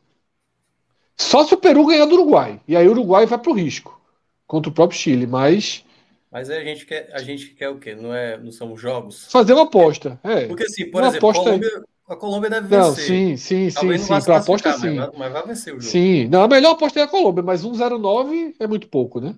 É pouco. Esse Uruguai Peru. Eu tá iria. Bom. É. Uruguai tá bom. Eu... Mas perigoso. O Brasil dá, dá é. certo, eu acho. É, foi o que eu falei. Vamos aí de Uruguai Brasil, cinquentinha. Vai avançar no Uruguai? É, pô. Tem certeza. Reta final, Uruguai sempre é. gosta, né? É, meio a zero ali. Se fosse Já João foi. aqui, João tá dizendo por que não? Ora não, bota logo aí. Já, Já foi. Agora, eu, eu cogitaria também o Oncinha no velho Equador, viu? Jogo importantíssimo para Equador. É, é bom esse. O Paraguai totalmente eliminado. Eu iria no Equador. para eles, o empate é bom, é para o Equador? O Equador, classifica, classifica. É, esse é o perigo, Uruguai, esse é o perigo, é. O Uruguai, porque hum. pegou duas seleções mortas, né? E conseguiu ali uma sobrevida, né? Contra a Venezuela e o Paraguai. Mas o Uruguai tomou três traulitadas, né? De Brasil, Argentina e. E Brasil Argentina e quase perde para a Colômbia em casa. É, mas ali, Luca, estava ainda com o Tabares, né? Eles mudaram o comando técnico, tanto é que as vitórias vieram no último jogo, acho que pode ter dado uma motivação. É, mas foi mais do que sobrevida, foi vida. Foi. Foi vida, pô. Ele vai para a Copa, o Uruguai vai para a Copa. A não ser, a não ser, é, a não ser que realmente perca esse jogo. Porque se ele perde esse jogo, vai para uma decisão contra o Chile lá em Santiago. Eu acho né? que vence. Mas eu, é só perder, se ele empatar, ele ainda fica numa situação. Ele, ele fica numa situação ainda. Ainda. A Colômbia faz 20. Oxi, tá, tá muito bem. Tem seis vitórias, a Colômbia tem três vitórias. Não, mas não tem tá. isso, não. Isso é, é saldo, isso é, só, só quem é criou saldo. essa questão de vitória foi o Brasil, viu? O número de certo. vitórias então, saldo, é saldo de gols. Então, o saldo é menos. Então, assim, se ele empata, se ele empata esse jogo a Colômbia vai vencer, a Colômbia vai para 20, a Colômbia pega a Venezuela na última rodada, venceria, e aí ele teria que pontuar, ele teria que pontuar pelo menos contra o Chile. Só que, lá em Santiago, só que, se o Chile perder do Brasil, o Chile está eliminado. Aí a conta também não fecha, né? Então... Mas o Chile pode ir para Intercontinental. Não, porque aí o Peru, pra, pro, Pro Uruguai estar tá aqui, o Peru vai ter pontuado, pô. Aí o Peru é que vai, o Peru é que vai como é. quinto. Sim. Então, o Peru, que, o Peru, o Chile, o Peru se perder na última rodada, o Chile ganhar. É, não, mas aí sim, mas é, vai. é, mas aí o Peru pega o Paraguai eliminado em casa, não vai perder. Nunca se é muito difícil que mude. É muito difícil que mude, é muito difícil Olha. que mude. Pode mudar, claro, futebol é futebol, mas é muito difícil que mude. Né? Para mim, a única chance de mudança está nesse Uruguai Peru, que é realmente o Peru ganha o jogo e o Uruguai aí ele pode se embolar com Chile e Colômbia. Esse é o grande jogo da, da rodada. Uruguai e Peru. Vou assistir esse jogo, vou marcar aqui, quinta-feira, na hora do jogo do Brasil. É melhor ver se alguém tiver passando aí. Ceará, é melhor ver Ceará e CRB, pô. Tá falando de Ceará, Ceará. Interessa, interessa. É, melhor tu ver Ceará e CRB. Mas Ceará é 7. Né? Às 7 da noite? 7, mas vai é terminar sete, é. por conta perto de 9. É, vai ter começar de jogo. É, mas ah, tranquilo. Eu vejo só os pênaltis do Ceará e CRB. É. Eu pego só os pênaltis. Grava essa parte e manda pra Léo aqui. Pronto. É. Quinta-feira eu tô aqui. Quinta-feira eu tô aqui. Só tô avisando isso. Quinta-feira estou aqui analisando. Você só tá na boa agora. Essa é semifinal. Você tá nem Na boa. pra hoje, ao time É, é. você aparece. Boa, Você Minhoca. só Reversão. aparecer na se o Reversão, passasse. reversão. Tá bom demais. Não, na verdade, hoje, hoje você vê que eu ainda tô com roupa de sair, né? Derrubou Hoje o ponto foi aniversário da. Aniversário da patroa. Não, disse pra ele vir, mas ele não quis entrar, não. Disse que FPF amanhã. FPF, ó. O FPE amanhã cedo, a chuva que tá aqui, ele disse: vou pular fora. Então vamos embora, vamos seguir aqui. Cássio e Fred, se quiserem ficar, fiquem, mas estão liberados. Que a gente vai agora. Não, quinta-feira, sai esse problema a gente vê depois. É. Essa turma a gente encontra depois. Ou Não, não, não tem como encontrar depois, não, pô. É ou não. só- Em 2023, só 2020, quem Só sabe. em 2023, tem como encontrar depois. olha lá, Calma, olha lá, calma. Tem- olha Não lá. tem como não, esqueça. É. Ainda quando sai a informaçãozinha, só, tem gol. Tem gol aonde, mano? Nem foi assim, na verdade, esse é um clássico. Mas é, lá no Castelão, um minuto desse danos. Meu irmão, não tinha nem começado o jogo do esporte ainda, nem pô. Perfeito, Ah. nem começou o jogo de esporte. 1x0 do lado de Lagoinhas. Aí eu fiz as contas assim, eu disse, rapaz. E é cedo da porra, velho. Isso, pro... isso pra quem é Náutico e Botafogo, então os caras Oxe, ficou nervoso. João já foi twittar. João já foi twittar pra ver se ajudava. Botou assim, ó. O gol foi cedo demais.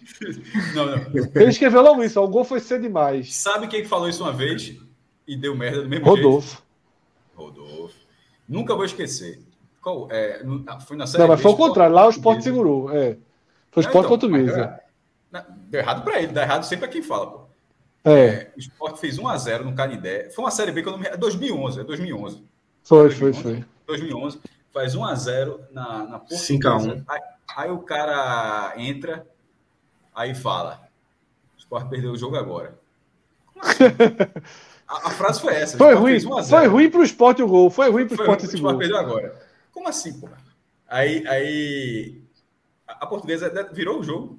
Virou. É o jogo do meu chute na parede Aí o tá, meu pé na a história. Você televisão. termina a história É. assim. É um jogador chamado Robston, não é Robson, é Robston. Atlético Goianiense. É, Robston, é grandão, é jogou Atlético Goianiense, é esse mesmo. Aí empatou no final. Aí tava lá na salinha, esse cidadão aqui do lado deu um chute na parede. Só que ele esqueceu que a parede não era de alvenaria. Era de gesso. Não, não, não, não, não. Tá confundindo as histórias. Não, Fundou o pé, porra. Foi essa. não, sim. tá confundindo. Não, não, o pé. não, não, não. É Não, não, não. Tá confundindo. Não, o meu chute na parede só deixou a marca de sapato. A da- quem, quem quebrou a parede foi Celso, foi dar um exemplo, pô. Celso fez, ah, o jogador fez isso, Aí, puf, gesso, aí deu um burro e entrou a o mão. pé, É. Entrou. É, Foi a entrou mão, pé. foi a mão de Celso. É. Ficou a marca, pô. Não quebrou, não? Tem certeza? Não, o meu não. O meu só foi aquele o solado sujo na parede bege. O de Celso quebrou. Perfeito. Mas eu dei na intenção de Rodolfo, viu? Eu chutei a parede, mas tava querendo chutar Rodolfo.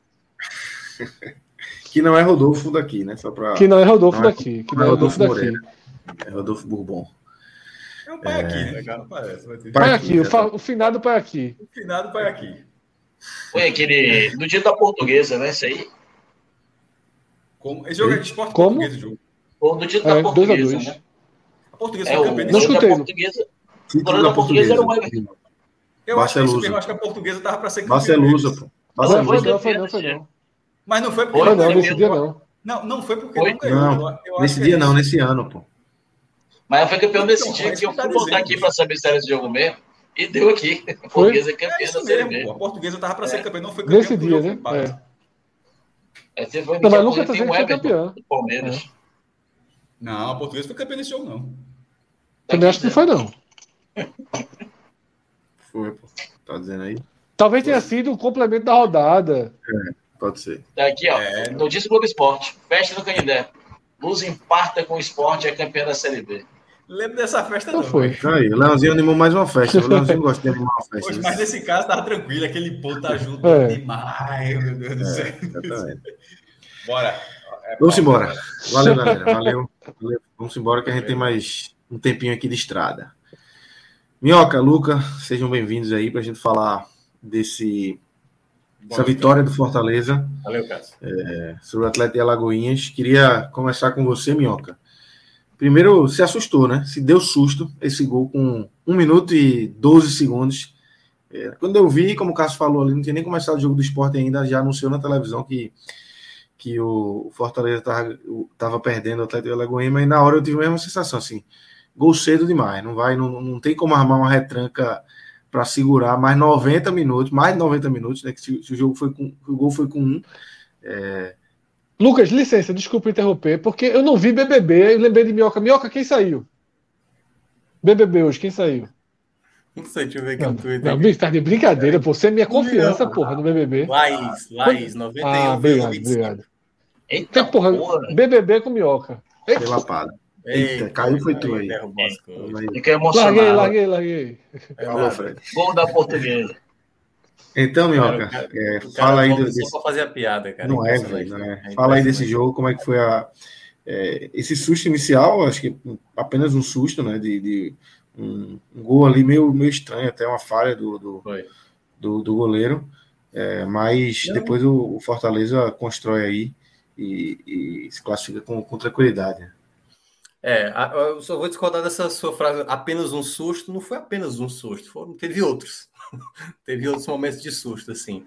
É, não é, não, obviamente, assim, comparável ao que foi o Fortaleza de possibilidades, né, poderia ter feito bem mais do que os cinco gols. Fortaleza, principalmente no segundo tempo, foi um rolo compressor. Mas teve problemas, então a gente vai falar do que é, do que é, do que tem sido Fortaleza até aqui nessa temporada mais uma vez alguns nomes recorrentes, né? Já vi tweetados do, do Luca e já corroboro, e daqui a pouco a gente vai falar sobre personagens do jogo que ainda seguem com problemas, outros que ainda seguem como destaque. Mas inicialmente o Fortaleza entrava em campo com um problema.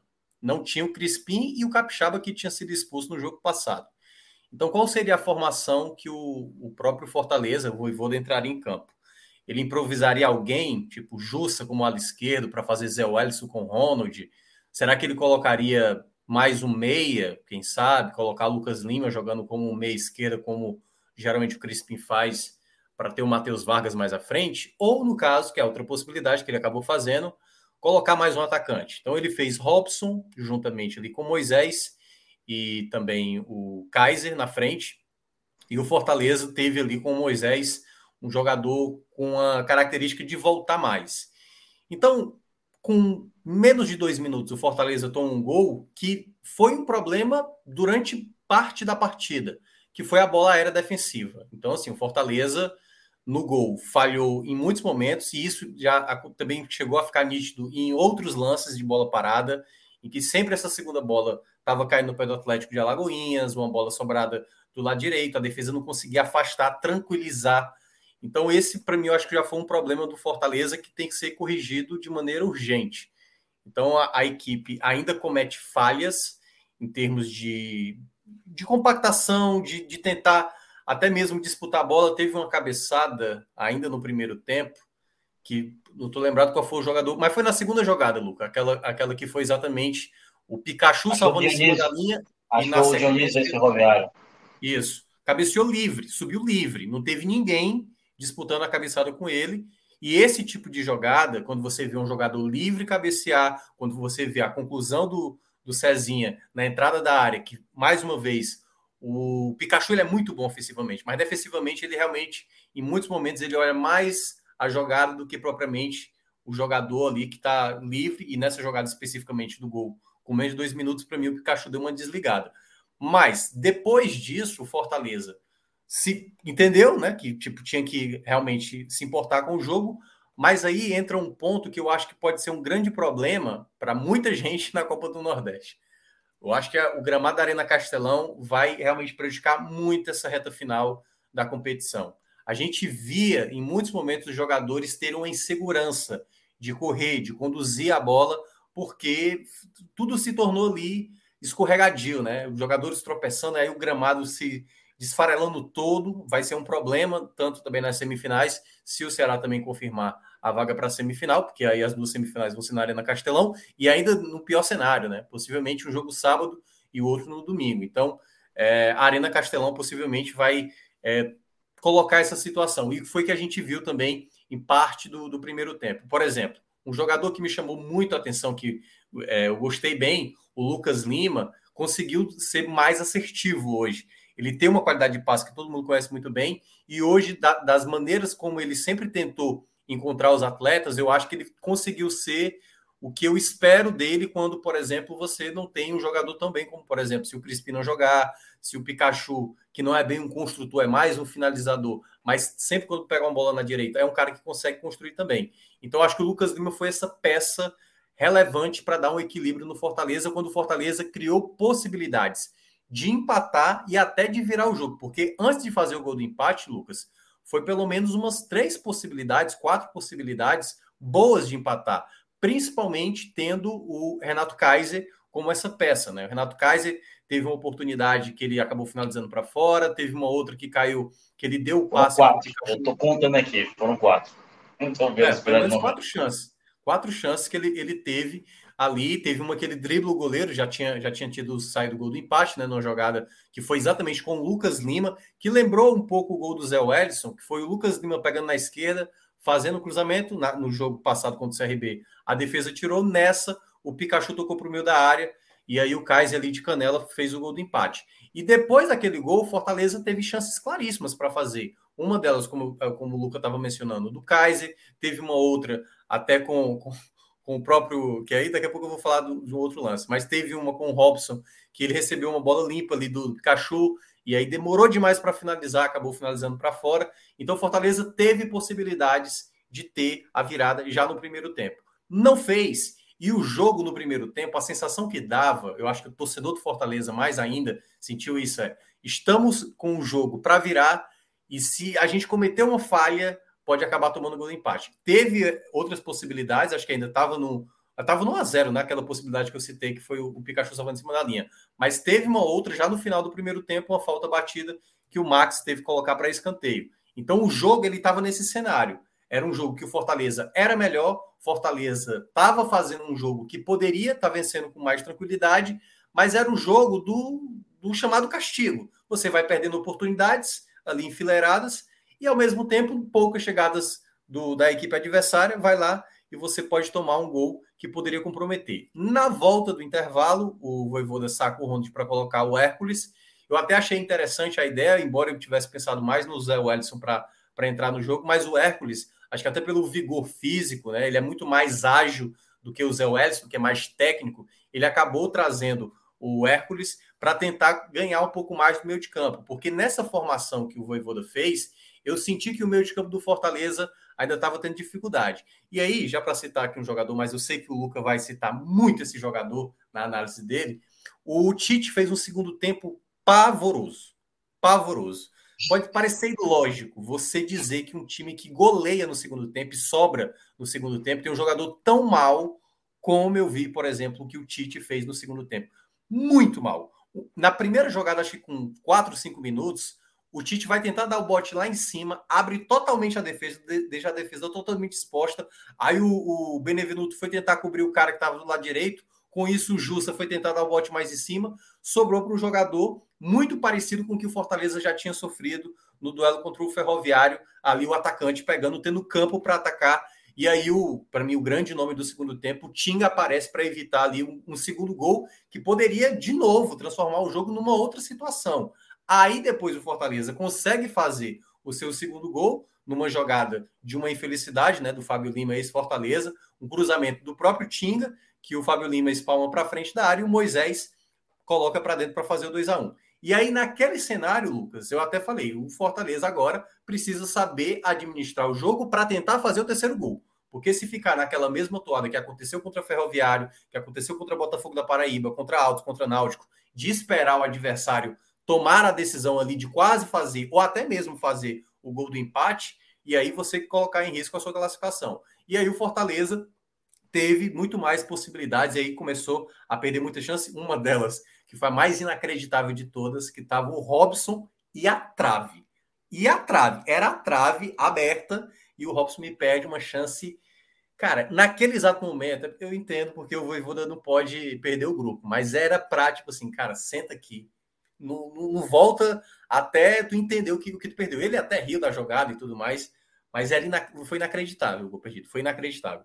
E aí depois Fortaleza foi fazendo seus gols, né? Mais um gol do Kaiser, participação ali do, do, do Tinga, boa bola de novo do próprio é, Lucas Lima, participando mais uma vez da jogada, e aí o Tigão colocou para a área para o Kaiser fazer o segundo gol dele, né? Ele que marcou o primeiro gol dele hoje e já fez logo o segundo. Aí depois foram entrando o Silvio Romero, o Silvio Romero quase na primeira bola, quase fez o, o quarto, mas depois, logo na sequência, fez um gol que não é todo atacante que faz, só para deixar claro. Silvio Romero é um atacante realmente com muita qualidade, apesar de não estar não, não tá sendo titular nos últimos jogos, mas só o fundamento para ele tentar empurrar a bola para dentro, para mim, ele mostra que tem bem mais qualidade do que o Robson, por exemplo.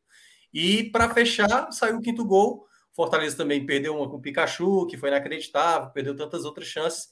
Mas o que fica de lição é isso, sabe, Lucas? O que a gente pode abordar ainda um pouco mais, e o, o pode falar sobre isso, é o sistema defensivo. Tudo bem, o time faz gols, o time perdeu muitas possibilidades, mas o time, com esse tipo de apresentação defensiva, sem um equilíbrio, né? Eu acho que isso pode pesar mais à frente para uma situação que poderia ter ali saído pelas mãos e, né, como eu citei aqui na, na descrição do jogo, em alguns momentos o Fortaleza poderia ter tomado 2 a 1 poderia ter deixado o jogo mais perigoso, mas a classificação acabou vindo, confirmando ali o favoritismo do Fortaleza. Antes de eu chamar a Luca, tem um superchat aqui direcionado para você, Minhoca, de Salve lá. Ele pergunta o que rolou com o Ronald. É... Direcionado para você, Thiago, o que rolou com o Ronald. É, aparentemente eu, eu não sei se foi questão física ou questão de se ele sentiu alguma dor, alguma pancada, mas se foi por questão é, de jogo, ele não, não, teve tão bem. Chegou a participar de, de algumas jogadas de ataque, mas eu acho que talvez era questão mais da sustentação do meio de campo. A impressão que eu tive. Aparentemente, não tive nenhuma informação quanto à lesão ou algo do tipo. Certo. Aí tem um segundo superchat aqui que eu queria ler e já emendar é, nesse mote aqui para introduzir é, meu querido Luca aqui no, no, no, na nossa live, que é de Bernardo Lima de Andrade. Ele destaca aí pontos preocupantes, Luca. É, bola aérea na zaga e gols absurdos perdidos. Algo que Minhoca citou, é, esses dois pontos também. É, e ele até fala: se Clodô e Vinícius estivessem em campo hoje, seria, sairia artilheiro e vice na competição, 9 a 1 é, O time fez cinco gols, mas os gols, os gols perdidos ficam, ficam na memória, ficam martelando assim como as, a, as falhas e os defeitos defensivos, né, Luca? Pois é, eu tô, eu tô fazendo a conta aqui da quantidade de gols perdidos, eu tô com 19, já tô no 19. 19. Eu tô contando mesmo, eu tava vendo os melhores momentos e contando a quantidade de gols perdidos. É, 19 e o quinto gol quase foi o vigésimo gol perdido do Romarinho. Então vamos contar Romarinho 20. Não, do Hércules. Do Hércules. Do. Não, do Romarinho, um gol perdido, o Hércules do gol. Né? Ah, Mas é, que, é engraçado, né? Eu, eu gosto de dizer que esse resultado, resultado é enganoso é, para o bem e para o mal, né? é, para o bem, porque a gente viu um ritmo de jogo. Olha, lá, lá vai mais um, ó. 21 gols perdidos. Nem acabou o vídeo ainda, a gente já tinha acabado. 21. Impressionante. Olha, acabou não. Ó, 22. Tem, tem os dois do Romarinho. Tem um do Romarinho na trave, tem um. É, Aqui do Romarinho que ele dribla o goleiro, ele não é. entra. É, é brincadeira. Então ele é, ele é aquela questão ele é mentiroso no sentido, enganoso no sentido que Fortaleza foi muito intenso, chegou muito à frente. Podia ter dado talvez uma goleada da história da Copa do Nordeste, que pertence ao Náutico contra o outro, Cearense, a época de Flink, né? 10 a 1, né? 9 a 0, desculpa, lá em Horizonte, 2017. E o Fortaleza podia ter dado 10, 11 sem dificuldade, pelo que o Fortaleza produziu. Mas ao mesmo tempo, o Fortaleza podia ter virado o intervalo perdendo de 2 a 0 2 a 1 é, Foi enganoso. Porque ao mesmo tempo que o Fortaleza teve um setor ofensivo avassalador, ele teve um setor defensivo desesperador, para se dizer a verdade. Mais uma partida bem abaixo do Tite, foi mal. Apesar que o primeiro gol sai de uma bela jogada do Tite pelo lado esquerdo, que é aí onde ganha o Tite e eu fico naquela dúvida. Tudo bem, o passe é bonito, é o primeiro gol. Mas tem mais bônus do que ônus o Tite no time? Vale mais a pena ter um zagueiro que vem seguro em torneios que o nível de níveis muito mais baixos do que o Fortaleza vai jogar na temporada. É, vale a pena. A gente está falando de um zagueiro que nunca foi fisicamente é, forte. Ele é forte, né? Mas ele nunca foi fisicamente, é, na, como dizer, ágil, veloz, para um estilo de jogo que o Fortaleza é, nem dinâmico, nem intenso. Já é um jogador de 34 anos, é um jogador que não fez um bom final de 2021 e não está bem no começo de 2022. E é curioso que o Ceballos começa a crescer nesse exato momento. Entrou bem hoje, entrou bem no sábado, já tinha entrado bem no outro jogo do estadual. É, vai se adaptando aos poucos, apesar que o Fortaleza ainda precisa de um outro zagueiro. Né? Ainda é muito pouco. Porque se o Fortaleza tem uma suspensão e uma lesão, tem que puxar alguém da base para é, sem estar testado para o bem bom. E é, engraçado, é interessante o que o Minhoca falou do gramado. Eu estava analisando aqui os lances e tem uns três ou quatro lances por baixo que eu tenho a impressão que o gramado atrapalhou na conclusão da jogada. Tem uma bola em específico que o Kaiser lança o, o, o, o Pikachu. Ainda no primeiro tempo, estava 1x0 aí, estava 1x1 já. E a bola bate meio que no morro e pega uma corrida um pouco mais, e o Pikachu escapa. É, escapa. Mas ela não escapa porque o, porque a bola vem forte, ela escapa porque ela bate no morro e sai do domínio do Pikachu. Tem um gol perdido do, do Romero, que é a mesma coisa, ele chuta, ele chuta certinho cruzado e a bola bate no morrinho e vai para fora. Acho que o próprio lance do Robson é um lance que a bola vem talvez um pouco mais alta do que ela esperava. Claro, sem goleiro, tá vendo que a bola tá vindo alto, o gramado não é de confiança, domina, tem espaço para dominar, mete o peito, o peito do pé, para qualquer, qualquer coisa. Só não faz.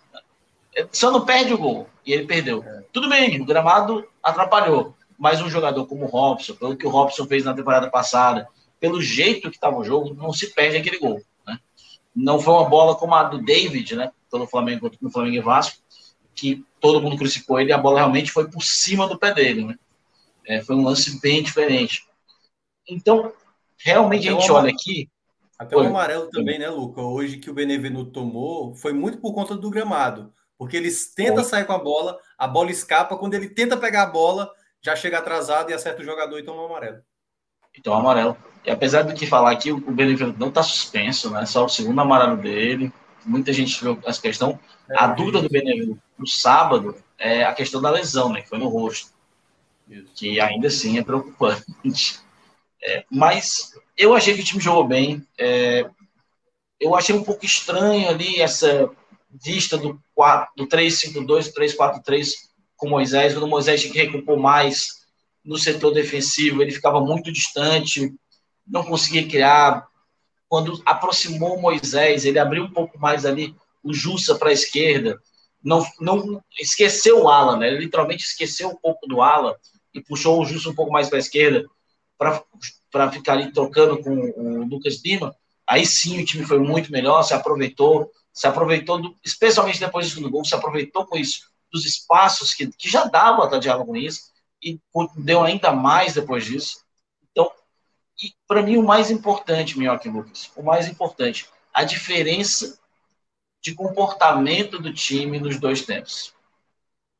É, o Fortaleza teve uns 10 15 primeiros minutos muito abaixo do primeiro tempo.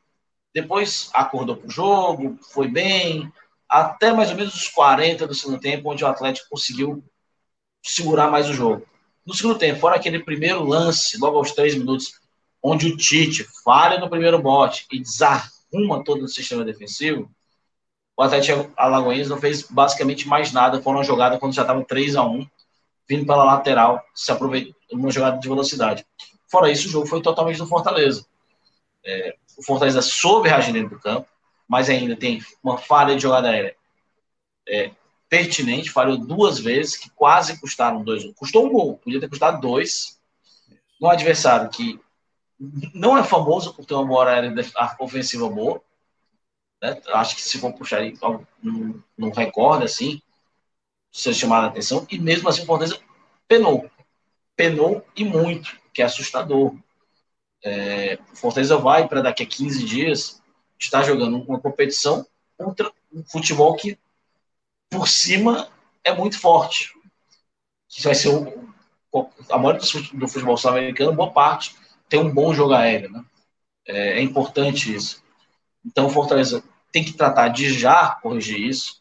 É, não vinha cometendo esses erros durante essa temporada.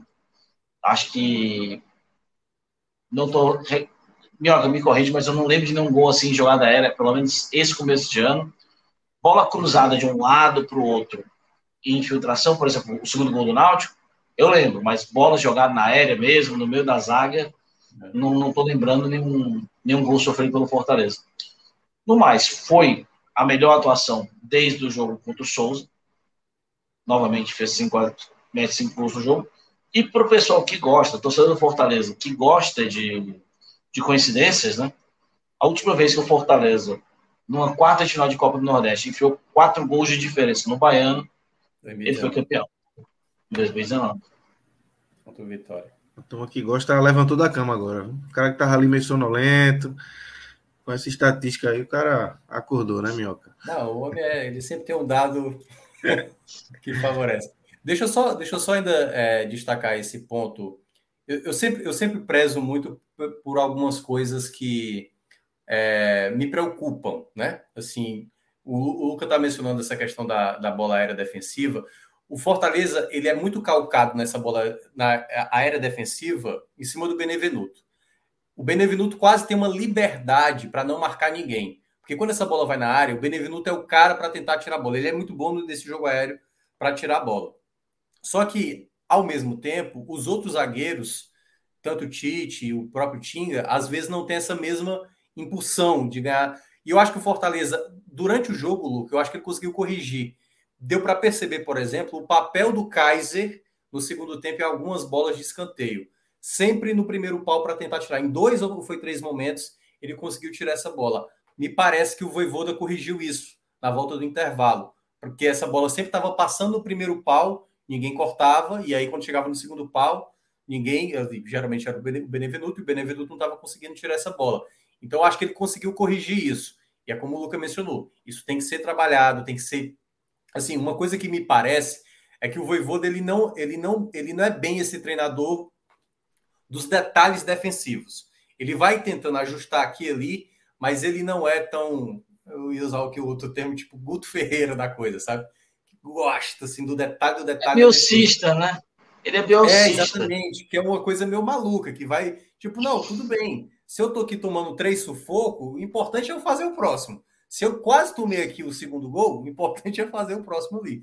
Não à toa, o Leeds, né, lá na, na Inglaterra, é uma equipe que também, quando vai perder, perde de muito. Então, acho Como que. Diria, diria Johan Cruyff, não adianta eu levar três gols se eu faço quatro. Isso, exatamente. O importante é eu fazer mais que o adversário sempre. Mas é porque, assim, preocupa às vezes essa situação, porque realmente, como o Luca mencionou, contra um time de mais qualidade, de mais bagagem, ali aquele 1 a 0 poderia ter se transformado em 2. E o Fortaleza, em um determinado momento, precisa compreender o risco que acaba sofrendo. Mas quando a gente olha até mesmo a própria trajetória do ano passado, que foi muito boa, Fortaleza, em alguns jogos, realmente acabou permitindo o adversário se sobressair, sem compreender, em alguns momentos, as vulnerabilidades que tinha no seu sistema defensivo. Mas é, é uma coisa que a gente vai falar aqui nos destaques, né?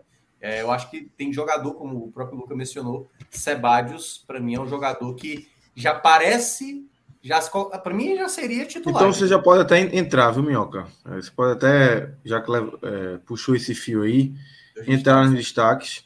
E depois no final tem, tem mais um superchat aqui que, que a gente pode abordar mais. Uma coisa, falar do nos destaques. É, é muito importante o Fortaleza entender a necessidade de evitar esses apagões como hoje é, houveram mais, mas existiram é, quatro apagões no ano passado do brasileiro, que foram no, no, na temporada, que foram justamente em começos de partida. Né? Foram os jogos contra o Red Bull, contra o Bahia, contra o Atlético Goianiense e contra o Atlético, os dois do Atlético Mineiro, né? tanto na Copa do Brasileiro, né? no o 3 a 1 quanto na Copa do Brasil 4 a 0 que foram jogos decididos em 25 minutos. Em 20, em, em, no primeiro tempo estava decidido, por causa dos apagões. É, o do Red Bull estava 3 a 0 acho que com 15 minutos de jogo, se não me engano. Então, hoje, novamente, o Fortaleza lembrou esses jogos. É, até atacou em algum momento, mas a, a deficiência da zaga foi tão grande que se fosse um adversário um pouco mais qualificado, fosse, por exemplo, o CSA ou o Sport, provavelmente o Fortaleza estava tomando de 2 a 0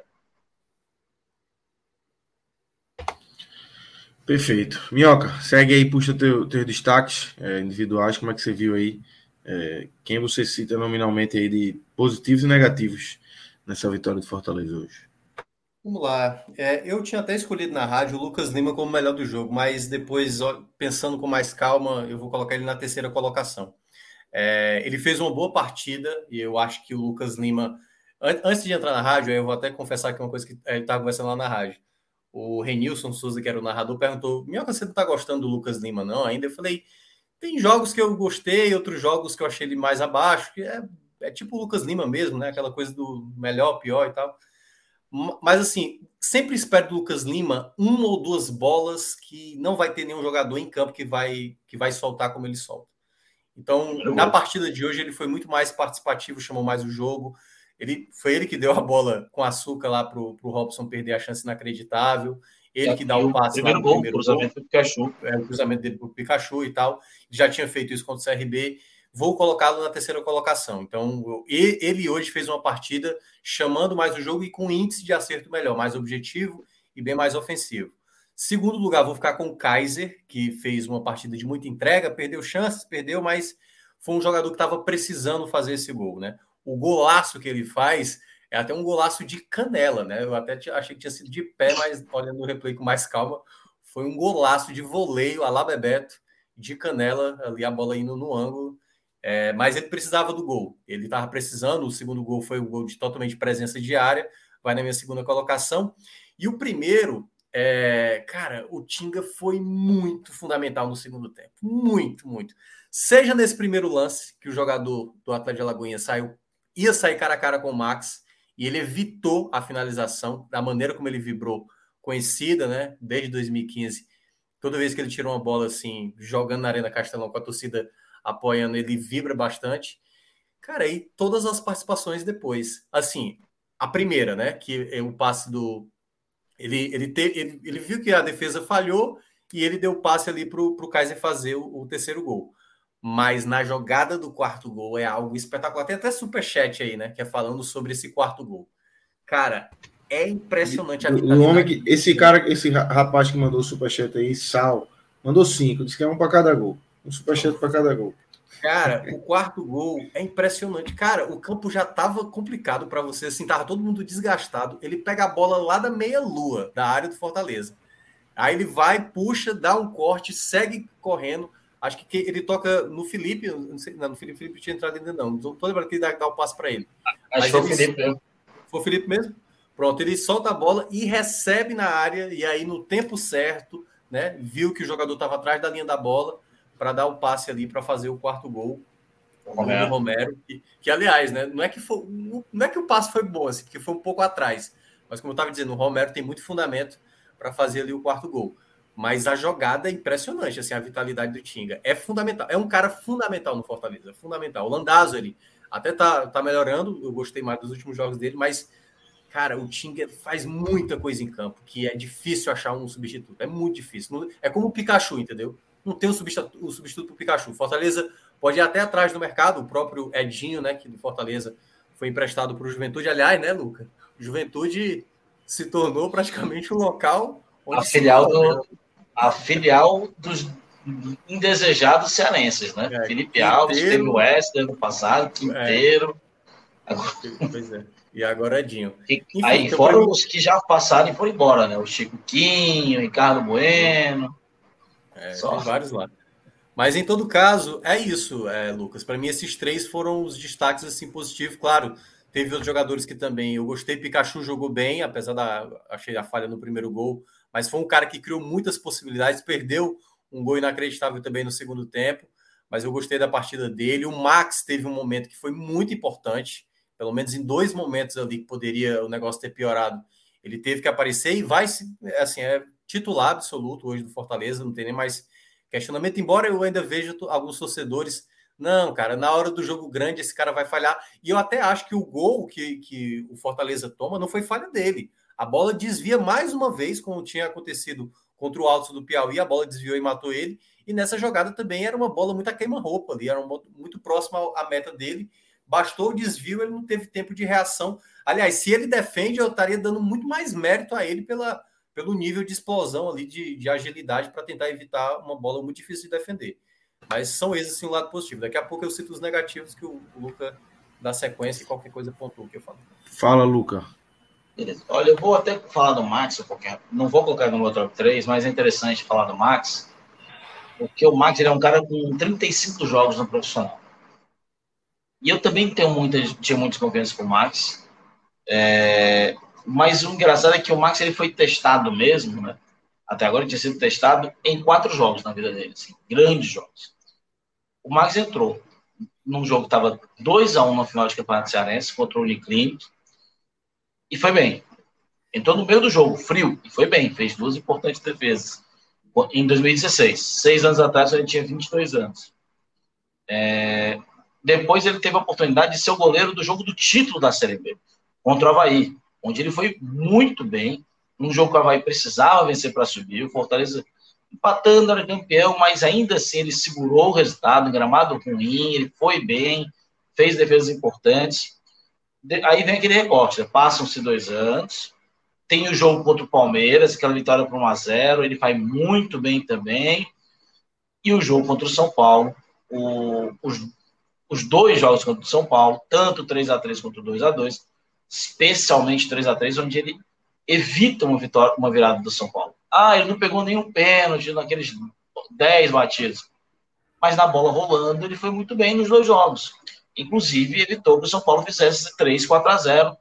Fortaleza foi até os pênaltis. Ele não tem culpa também, que o Gabriel Dias isolou e o Rogério Ceni colocou um garoto chamado Igor Torres, que nem tinha jogado profissionalmente, em uma das substituições, como se fosse resolver alguma coisa, né? É... Então, todas as vezes que ele foi testado, ele foi bem, ele correspondeu. Isso passa muito pelo, pelo, pelo que o Max era. Quem conviveu com o Max, se tivesse oportunidade, ele é um cara muito sério, muito na dele. É muito bom ver isso. Né? Ele é um, é o Max é aquele né? tipo.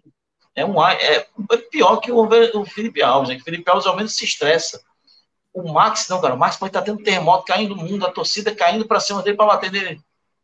Ele olha para vocês, é, mas vamos, bora, bora, bora. Continue, vai. O Max ele é muito mais ice que o Ice, o Iceman. Então, cara, é engraçado. Meus três destaques. O número 3 também fico com o Lucas Lima. É, é, um jogador que eu olho as, as partidas boas e ruins dele da forma que ele entra em campo. Quando ele entra um pouco mais avançado, centralizado, onde ele não tem muito local de criação, ele vai mal. Hoje, tá, quando ele estava mais centralizado, estava mal. No momento que ele caiu um pouco mais para a esquerda, para auxiliar o Moisés, ou para ficar junto com o Jussa, ou para fazer. Hoje, inclusive, ele fez uma coisa muito interessante. A gente estava com muita dificuldade na saída, e quando estava um a um ainda, o Voivoda puxa ele para fazer uma espécie de primeiro volante, né? É, a gente conhece ali muito o tá nos anos 90, que o jogador com tese mais técnico, que não era muito rápido, voltava, né, virava um volante, a gente viu o Lothar Matheus fazendo isso muitas vezes, até virar zagueiro, claro, dentro das suas capacidades. Mas quando ele fez isso aí, ele melhorou muito. Primeiro porque a gente teve um jogador que entendia e conseguia fazer as bolas abertas nas laterais, que melhorou tanto o jogo do Pikachu quanto melhorou o jogo do, do, é, do Moisés. Então, primeiro ponto para mim é esse, não. O, termômetro do jogo foi o Lucas Lima. E aí não pode, não pode ser diferente. O cara faz dois gols no jogo, claro. Ele camelou dez bolas, mas as outras duas ele botou para dentro. Ele botou as outras duas para dentro. O cara, um cara que faz dois gols no jogo, é, especialmente o gol de empate, o gol que dá aquele relaxamento pós 2 a 1 um, merece menção. O meu vai para o é, Renato Kaiser. E o melhor em campo não tem como ser diferente bem defensivamente, salvou a virada no começo do segundo tempo, deu duas assistências, fez a jogada de outro gol. O time hoje chegou a 230 partidas pelo Fortaleza. 230 partidas. A gente está falando de um jogador que joga de lateral direito, defensivo e zagueiro, que tem 20 gols e 28 assistências. Ou seja, são números enormes. Eu estava fazendo uma, um dado esses dias, dos 20 gols do Tinder pelo Fortaleza, 16 são abrindo o placar, decidindo o jogo ou empatando a partida. Ou seja, dos 20 gols que ele fez, 16 foram cruciais para resultados. E desses 16 tem jogo, gol de título cearense, aquele empate contra o Santos, é, aquele gol contra o Guarani de Campinas. De, de campeonato estadual. É, nos dois jogos. Só existem três jogadores na história do estadual que fizeram gol nos dois jogos da final. São eles, Paulo Isidoro, Oswaldo e Tinga. Ou seja, o cara tá nisso aí também. Então, ele fica em primeiro lugar, merecidamente. Apesar que já tem uma, uma, galera dizendo que ele é o maior jogador da história do Fortaleza. Eu digo, calma, galera, calma. Não, calma, é. aí, tem, aí tem, tem debate. Tem muito debate, tem Mozart Gomes, tem Moésio Gomes, tem Clodoaldo, tem, tem, tem Lulinha, tem Roner, tem Pedro Basílio, tem muita gente aí para a gente. É Juraci Magalhães. É. Obviamente eu não vou começar o debate aqui, mas é porque assim, o que pesa a favor do Tinga é porque assim, o Fortaleza vive seu melhor momento da história, história. e ele está fazendo parte, seja lá do momento pior possível, onde o Fortaleza estava realmente, né? até chegar nesse patamar. E ele sendo destaque. E fazendo gols decisivos. É bem relevante mesmo na, na, na, história do Tinga do Fortaleza. Eu acho curioso porque ele foi um, um bom lateral de 2015. Foi bem. Mas, curiosamente, por exemplo, se fosse se chegasse aqui qualquer um, escolheu o Felipe de 2016 ou o Tinga de 2015? Felipe de 2016. o Felipe era improvisado. O Tinga que no, no 2018, a torcida odiava o Tinga de 2018 era vai, era, era que desce para ser. Tanto que em 2019 2020, apesar dos pesares, o Tinga não era titular do Fortaleza. O titular em si, apesar do Tinga entrar muito, o titular era o Gabriel Dias. Né? Então o Tinga, ele tem uma nova forma com o Voivoda. Ele já tinha um carinho por ele estar sendo entregue, entregue só que ele uniu esse carinho a um futebol muito bom da era Voivoda o Voivoda encontrou um Tinga que quer, a gente às vezes pode se apegar, né, aos, à memória afetiva e tudo mais, mas o Tinga do Voivoda é um Tinga que o Fortaleza nunca teve. Nem de perto. Nem Rogério Senni, nem Anderson Moreira, nem Zé Ricardo, nem Nando Xavier, nem Marcelo Chamusca, nenhum dos outros cinco técnicos que ele teve no Fortaleza chegaram perto de ter o Tinga que tem nas mãos o, o Voivoda. Minhoca, pior, você já deu spoiler lá no início, mas queria que você falasse um pouco mais aí de Tite e outros nomes. É, assim, quando eu, quando eu falei do Tite, não foi apenas nessa jogada lá do, do começo do segundo tempo. Teve uma hora que a gente, a gente lá na rádio tinha frisado, o Tite não tá tão bem assim não. E aí, nas, acho que duas ou três jogadas seguintes, ele cometeu. Teve uma que foi saída de bola errada, teve uma outra que o jogador do Atlético de Alagoas simplesmente ele tirou a marcação.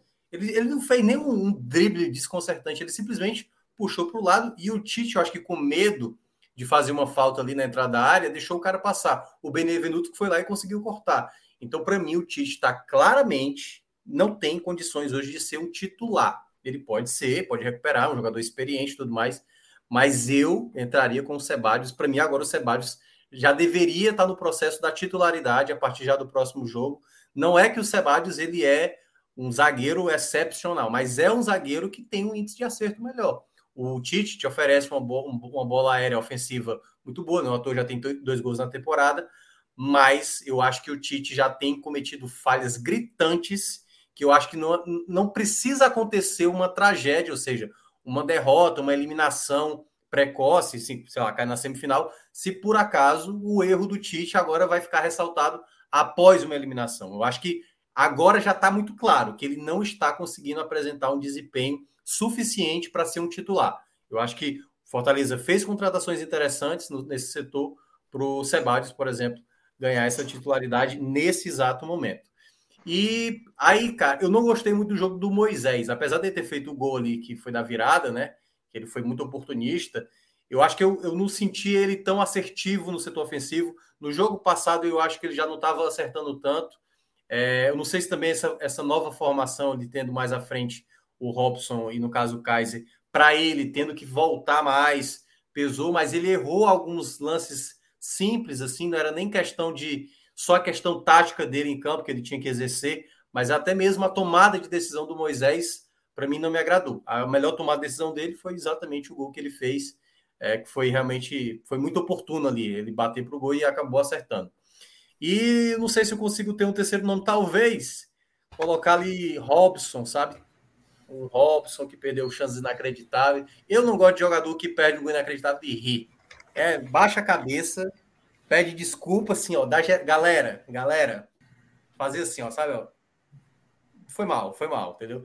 Porque é isso. Eu acho que o Robson ele tem essa proeza, cara. Aí vai lá, próximo jogo ele pega uma bola na entrada da área, bota na gaveta. É. Vitória do Fortaleza. Esse é Robson, em sua essência. Esse é o Exatamente. Robson. É, Exatamente. Minhoca, minhoca não. Luca. Minhoca já foi. Pô, cara, você me quebra aí. Pô, é um elogio, cara, pô. Elogio, elogio. Não, minhoca é, minhoca é parceiro. É, pô. Sexta-feira a gente vai estar lá. Sexta-feira a gente vai estar aqui correndo e depois indo pro futebol. Eu acho que eu não vou estar, viu? Só para deixar claro. Eu acho que o sorteio, eu acho que eu vou estar fazendo o sorteio do realmente lá no povo. Mas. Eu vou estar caso... aqui, daqui eu vou correr para lá. eu vou terminar daqui, eu vou correr para lá. Porque o meu painel é o primeiro, é das, da 1h30. Caraca. eu vou estar lá. Mas de qualquer forma, cara, três jogadores que eu achei abaixo. Né? Primeiro vou colocar o, o Ronald. Não foi bem, novamente não foi bem. É, eu, eu, já venho notando isso há um tempo. Eu acho que o Ronald e o Justa não, não encaixam um do lado do outro.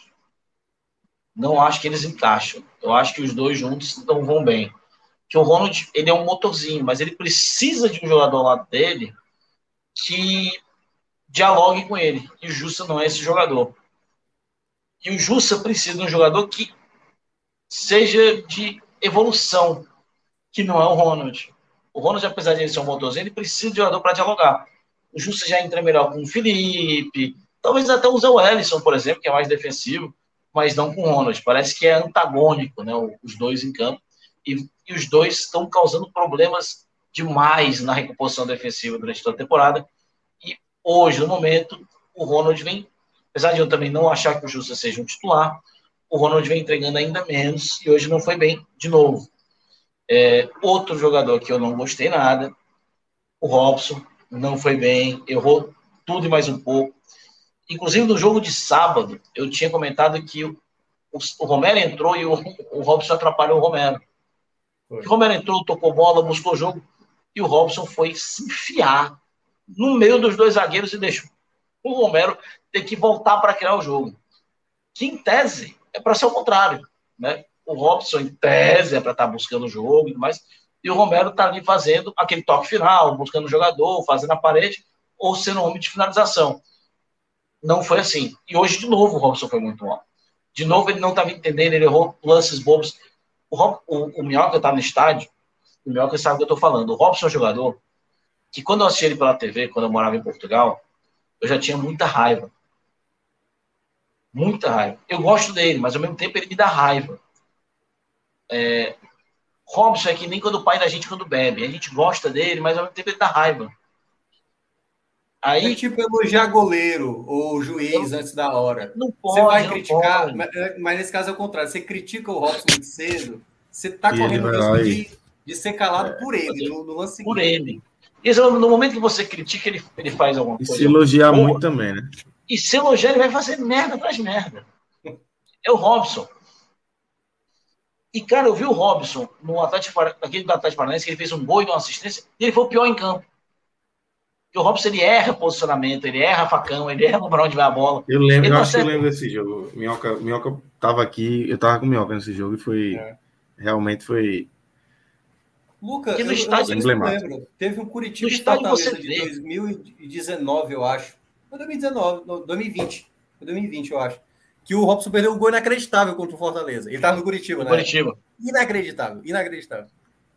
Que o Robson, ele é aquele jogador que, tipo assim, você sabe que esse jogador é ruim, entre aspas, não vou dizer que é ruim, que ninguém chega a Série A jogando Fortaleza sendo ruim, mas você sabe que ele tem suas deficiências na televisão. Mas você só tem real noção quando você acompanha no estádio. E no estádio, bicho, você vê como é que ele se move, porque você não vê a movimentação dele no, na câmera da TV, você não vê quando ele está se posicionando, olhando para um passe, ou se ele vai fazer o facão sem ter opção ou não, porque a câmera não deixa, ela só pega um ângulo. Quando eu vi a primeira vez o Robson ao vivo, eu falei assim, não é possível. Não é possível que esse cidadão seja jogador profissional. Eu fiquei assim, abismado. E ele fez um gol e deu uma assistência. Para mim foi assustador. Mas é aquele negócio. Hoje, de novo, mal, mas aí vai chegar jogo que vem, Lucas. Aí ele vai fazer um. pegar uma bola de vôlei fora da área, vai fazer um golaço e vai ganhar mais 10 jogos de perdão. É, que é o Robson. É. Ou, ou, ou vai fazer raiva até chegar na Libertadores, até pegar um Paulista, que é a cara dele, e fazer um gol. Ele, ele fez 10 gols no Brasil, 7 em times paulistas. Se o Robson fosse. Fortaleza fosse o Fortaleza Paulista, jogasse o Paulistão, já tinha 20 gols no Campeonato Paulista. Craque do campeonato, ele... craque do Paulista. E se fosse o Palmeiras, pelo amor de Deus, bota mais um gol e uma assistência todo jogo. É, ele adora o Everton. Então Esse ele é o. É e, e para mim o pior fica o Tite. Eu já venho criticando aqui várias e várias vezes, novamente foi mal. E não é só mal de posicionamento, como no primeiro no lance que quase ocasionou o segundo gol do Atlético, da Atlético de Alagoinhas. Cara, o Tite não chegou na hora em nenhuma jogada. O Tite ter terminado sem cartão amarelo hoje Você é a prova total. Teve uma, teve uma que ele conseguiu travar. Na entrada da área, ele conseguiu dar uma travada. Nessa ele conseguiu. De 15. De 15. É, de vários. Ou seja, no jogo inteiro o cara chegou em uma. O Tite ter saído desse jogo sem um cartão amarelo é a prova da total ineficiência da arbitragem sergipana hoje. Que é inadmissível a quantidade de faltas que o Tite fez hoje. Ele não está levando o amarelo. É vergonhoso. Ele foi péssimo. Para mim, foi o pior em campo. É... e não só porque ele não foi bem, porque os erros deles foram proveitosos para o Atlético Goianiense. Atlético Alagoinhas, porra, Alagoinhas, cara, tudo vermelho e preto. Então, eu acho para mim o Tite pior em campo. E eu espero muito que no, nos próximos jogos do Ceballos tenha mais oportunidade, vá conquistando seu espaço. Inclusive, o jogo que o Fortaleza teve maior tranquilidade no jogo aéreo foi com o Ceballos contra o CRB. É, o colombiano não deixou nada passar. E, por favor, que ele chegue, ele se adapte, porque o Tite precisa dar uma descansada tá na hora. É, hoje foi mais uma partida péssima do charado nosso treinador da seleção brasileira. Então é isso, galera. Vamos embora, vamos fechar. É... Tem um superchat Porta... não falei aí hoje em dia. Ah, verdade. Eu, eu perdi ele, mas era do, era do, do Sal que mandou cinco superchats. Aí, ó, tem os favoritos ele... aí. Agora, agora. Era isso, exatamente. Ele pergunta até que ponto você acha que a Copa do Nordeste serve de preparação tática para a Libertadores? E aí ele mesmo já inicia a resposta, o nível é, é muito bem, diferente. Muito, é bem diferente, muito diferente. diferente. Um jogo desse como de hoje, eu acho que o parâmetro é zero, né? Na verdade, tem parâmetro. Eu, sempre, eu sempre falo isso, eu falo isso há anos nas lives, seja no da mídia independente do Fortaleza, seja aqui. Campeonato do Nordeste, é, com exceção de um ou outro jogo, e campeonato estadual, se tiver bem, não quer dizer nada. Se tiver mal, quer dizer muito. Então, se tiver mal, o sinal a galera tem que estar muito aceso. Dar, é sinal que vai dar merda lá na frente. Vai dar merda lá na frente. E, e se tiver. Eu ca, caí aqui, mas voltei, eu acho, né? Não, é, tá, se, tá se tiver bem, você não está fazendo mais que sua obrigação, né? É, o parâmetro é esse. Né? Obrigação. Eu tiro, por exemplo, teve o estadual do Fortaleza em 2008, que o Fortaleza ganhou ali triturando todo mundo no final, não sei o quê. Passou do Horizonte, o Horizonte que era um time ali chatinho, ganhou de casa que era um time, tirou até a portuguesa da Copa do Brasil, tirou o Bahia. Todo mundo, porra, Fortaleza vai começar voando a Série B.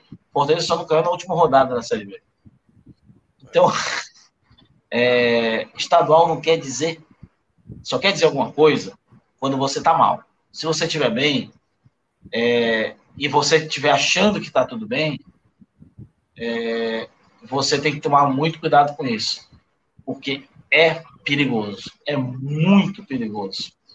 E ano passado, ainda bem, ano passado foi preciso um desastre na Copa do Nordeste, que não foi nenhum desastre, né? foi aquela derrota para o Bahia, né? que não foi um desastre, mas a pressão estava tão grande que foi o que foi necessário. Porque muita gente se apegava aos resultados do Anderson Moreira para justificar. Aí precisou cair na Copa do Nordeste, num jogo vergonhoso contra o Bahia, não jogando nada, é, e cair nos pênaltis. É, depois de tomar um sufoco do CSA nas quartas finais, para fazer uma troca. Porque ali a torcedor do Fortaleza, opa, não está bem. Não está bem, tem que mudar.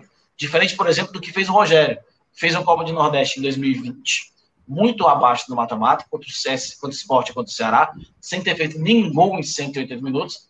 E ali, apesar de ter começado mal brasileiro, usou aquilo ali para o quê? Dar mudança de chave no Fortaleza. Porque viu que não estava não tava ok. Então tem que saber ler. Então, é, quando está ganhando bem, Fortaleza pode chegar jogo que vem, pegar o, a, o Botafogo, o Náutico, meter 4x0, 3x0.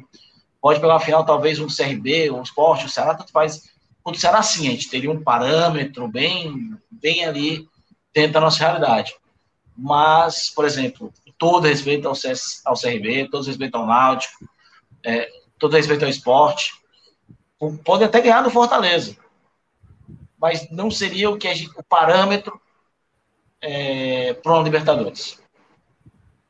Só teria o parâmetro de dizer, olha, minha, tem alguma coisa errada. A minha, a minha rapidinha, Lucas, quanto a, quanto a essa questão do parâmetro, certo? É, um time, independentemente do adversário que ele enfrente, se ele começa a apresentar sustos para o seu torcedor em determinado momento do jogo, isso é preocupante. O Fortaleza de hoje, em determinados momentos dos jogos, ele permite isso. Eu não tô, e, eu, e é bom para o pessoal entender. Quando você fala isso, o mundo não é binário. Quando você fala isso, então Fortaleza tem que criar 90 chances no, no jogo, fazer 7 a 0 todo jogo e simplesmente não ser atacado. Não. Tem que ter um equilíbrio. E o Fortaleza, nesses jogos, tem em determinados momentos dando a possibilidade do negócio desandar. E a gente já vem falando isso aqui há um bom tempo. Então, Fortaleza não precisa ter uma derrota confirmada em campo para que esses problemas voltem a ser ressaltados. Fortaleza pode perder um jogo jogando bem. E aqui eu vou, eu vou ver aqui a, a, a, exatamente na live para dizer: Fortaleza jogou bem, enfim, uma situação de jogo acabou perdendo o jogo, faz parte. É, perdeu Sim. chances, o time foi lá, acertou e tudo mais. Mas quando você toma sustos de maneira frequente numa partida que teoricamente você tem que ser o controlador da partida, isso fica de aviso para jogos mais futuros que vão exigir muito mais dessa questão né, da atenção.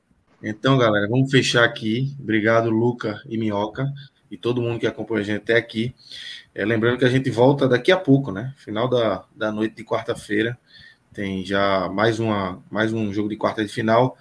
É, Botafogo da Paraíba e Náutico. E na quinta a gente está de volta também é, para analisar Ceará e CRB. Amanhã também tem o jogo do Vitória pela, pela Copa do Brasil.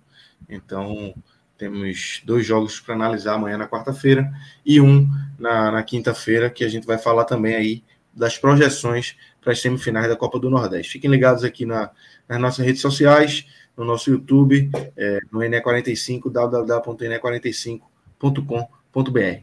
Valeu, galera. Grande abraço.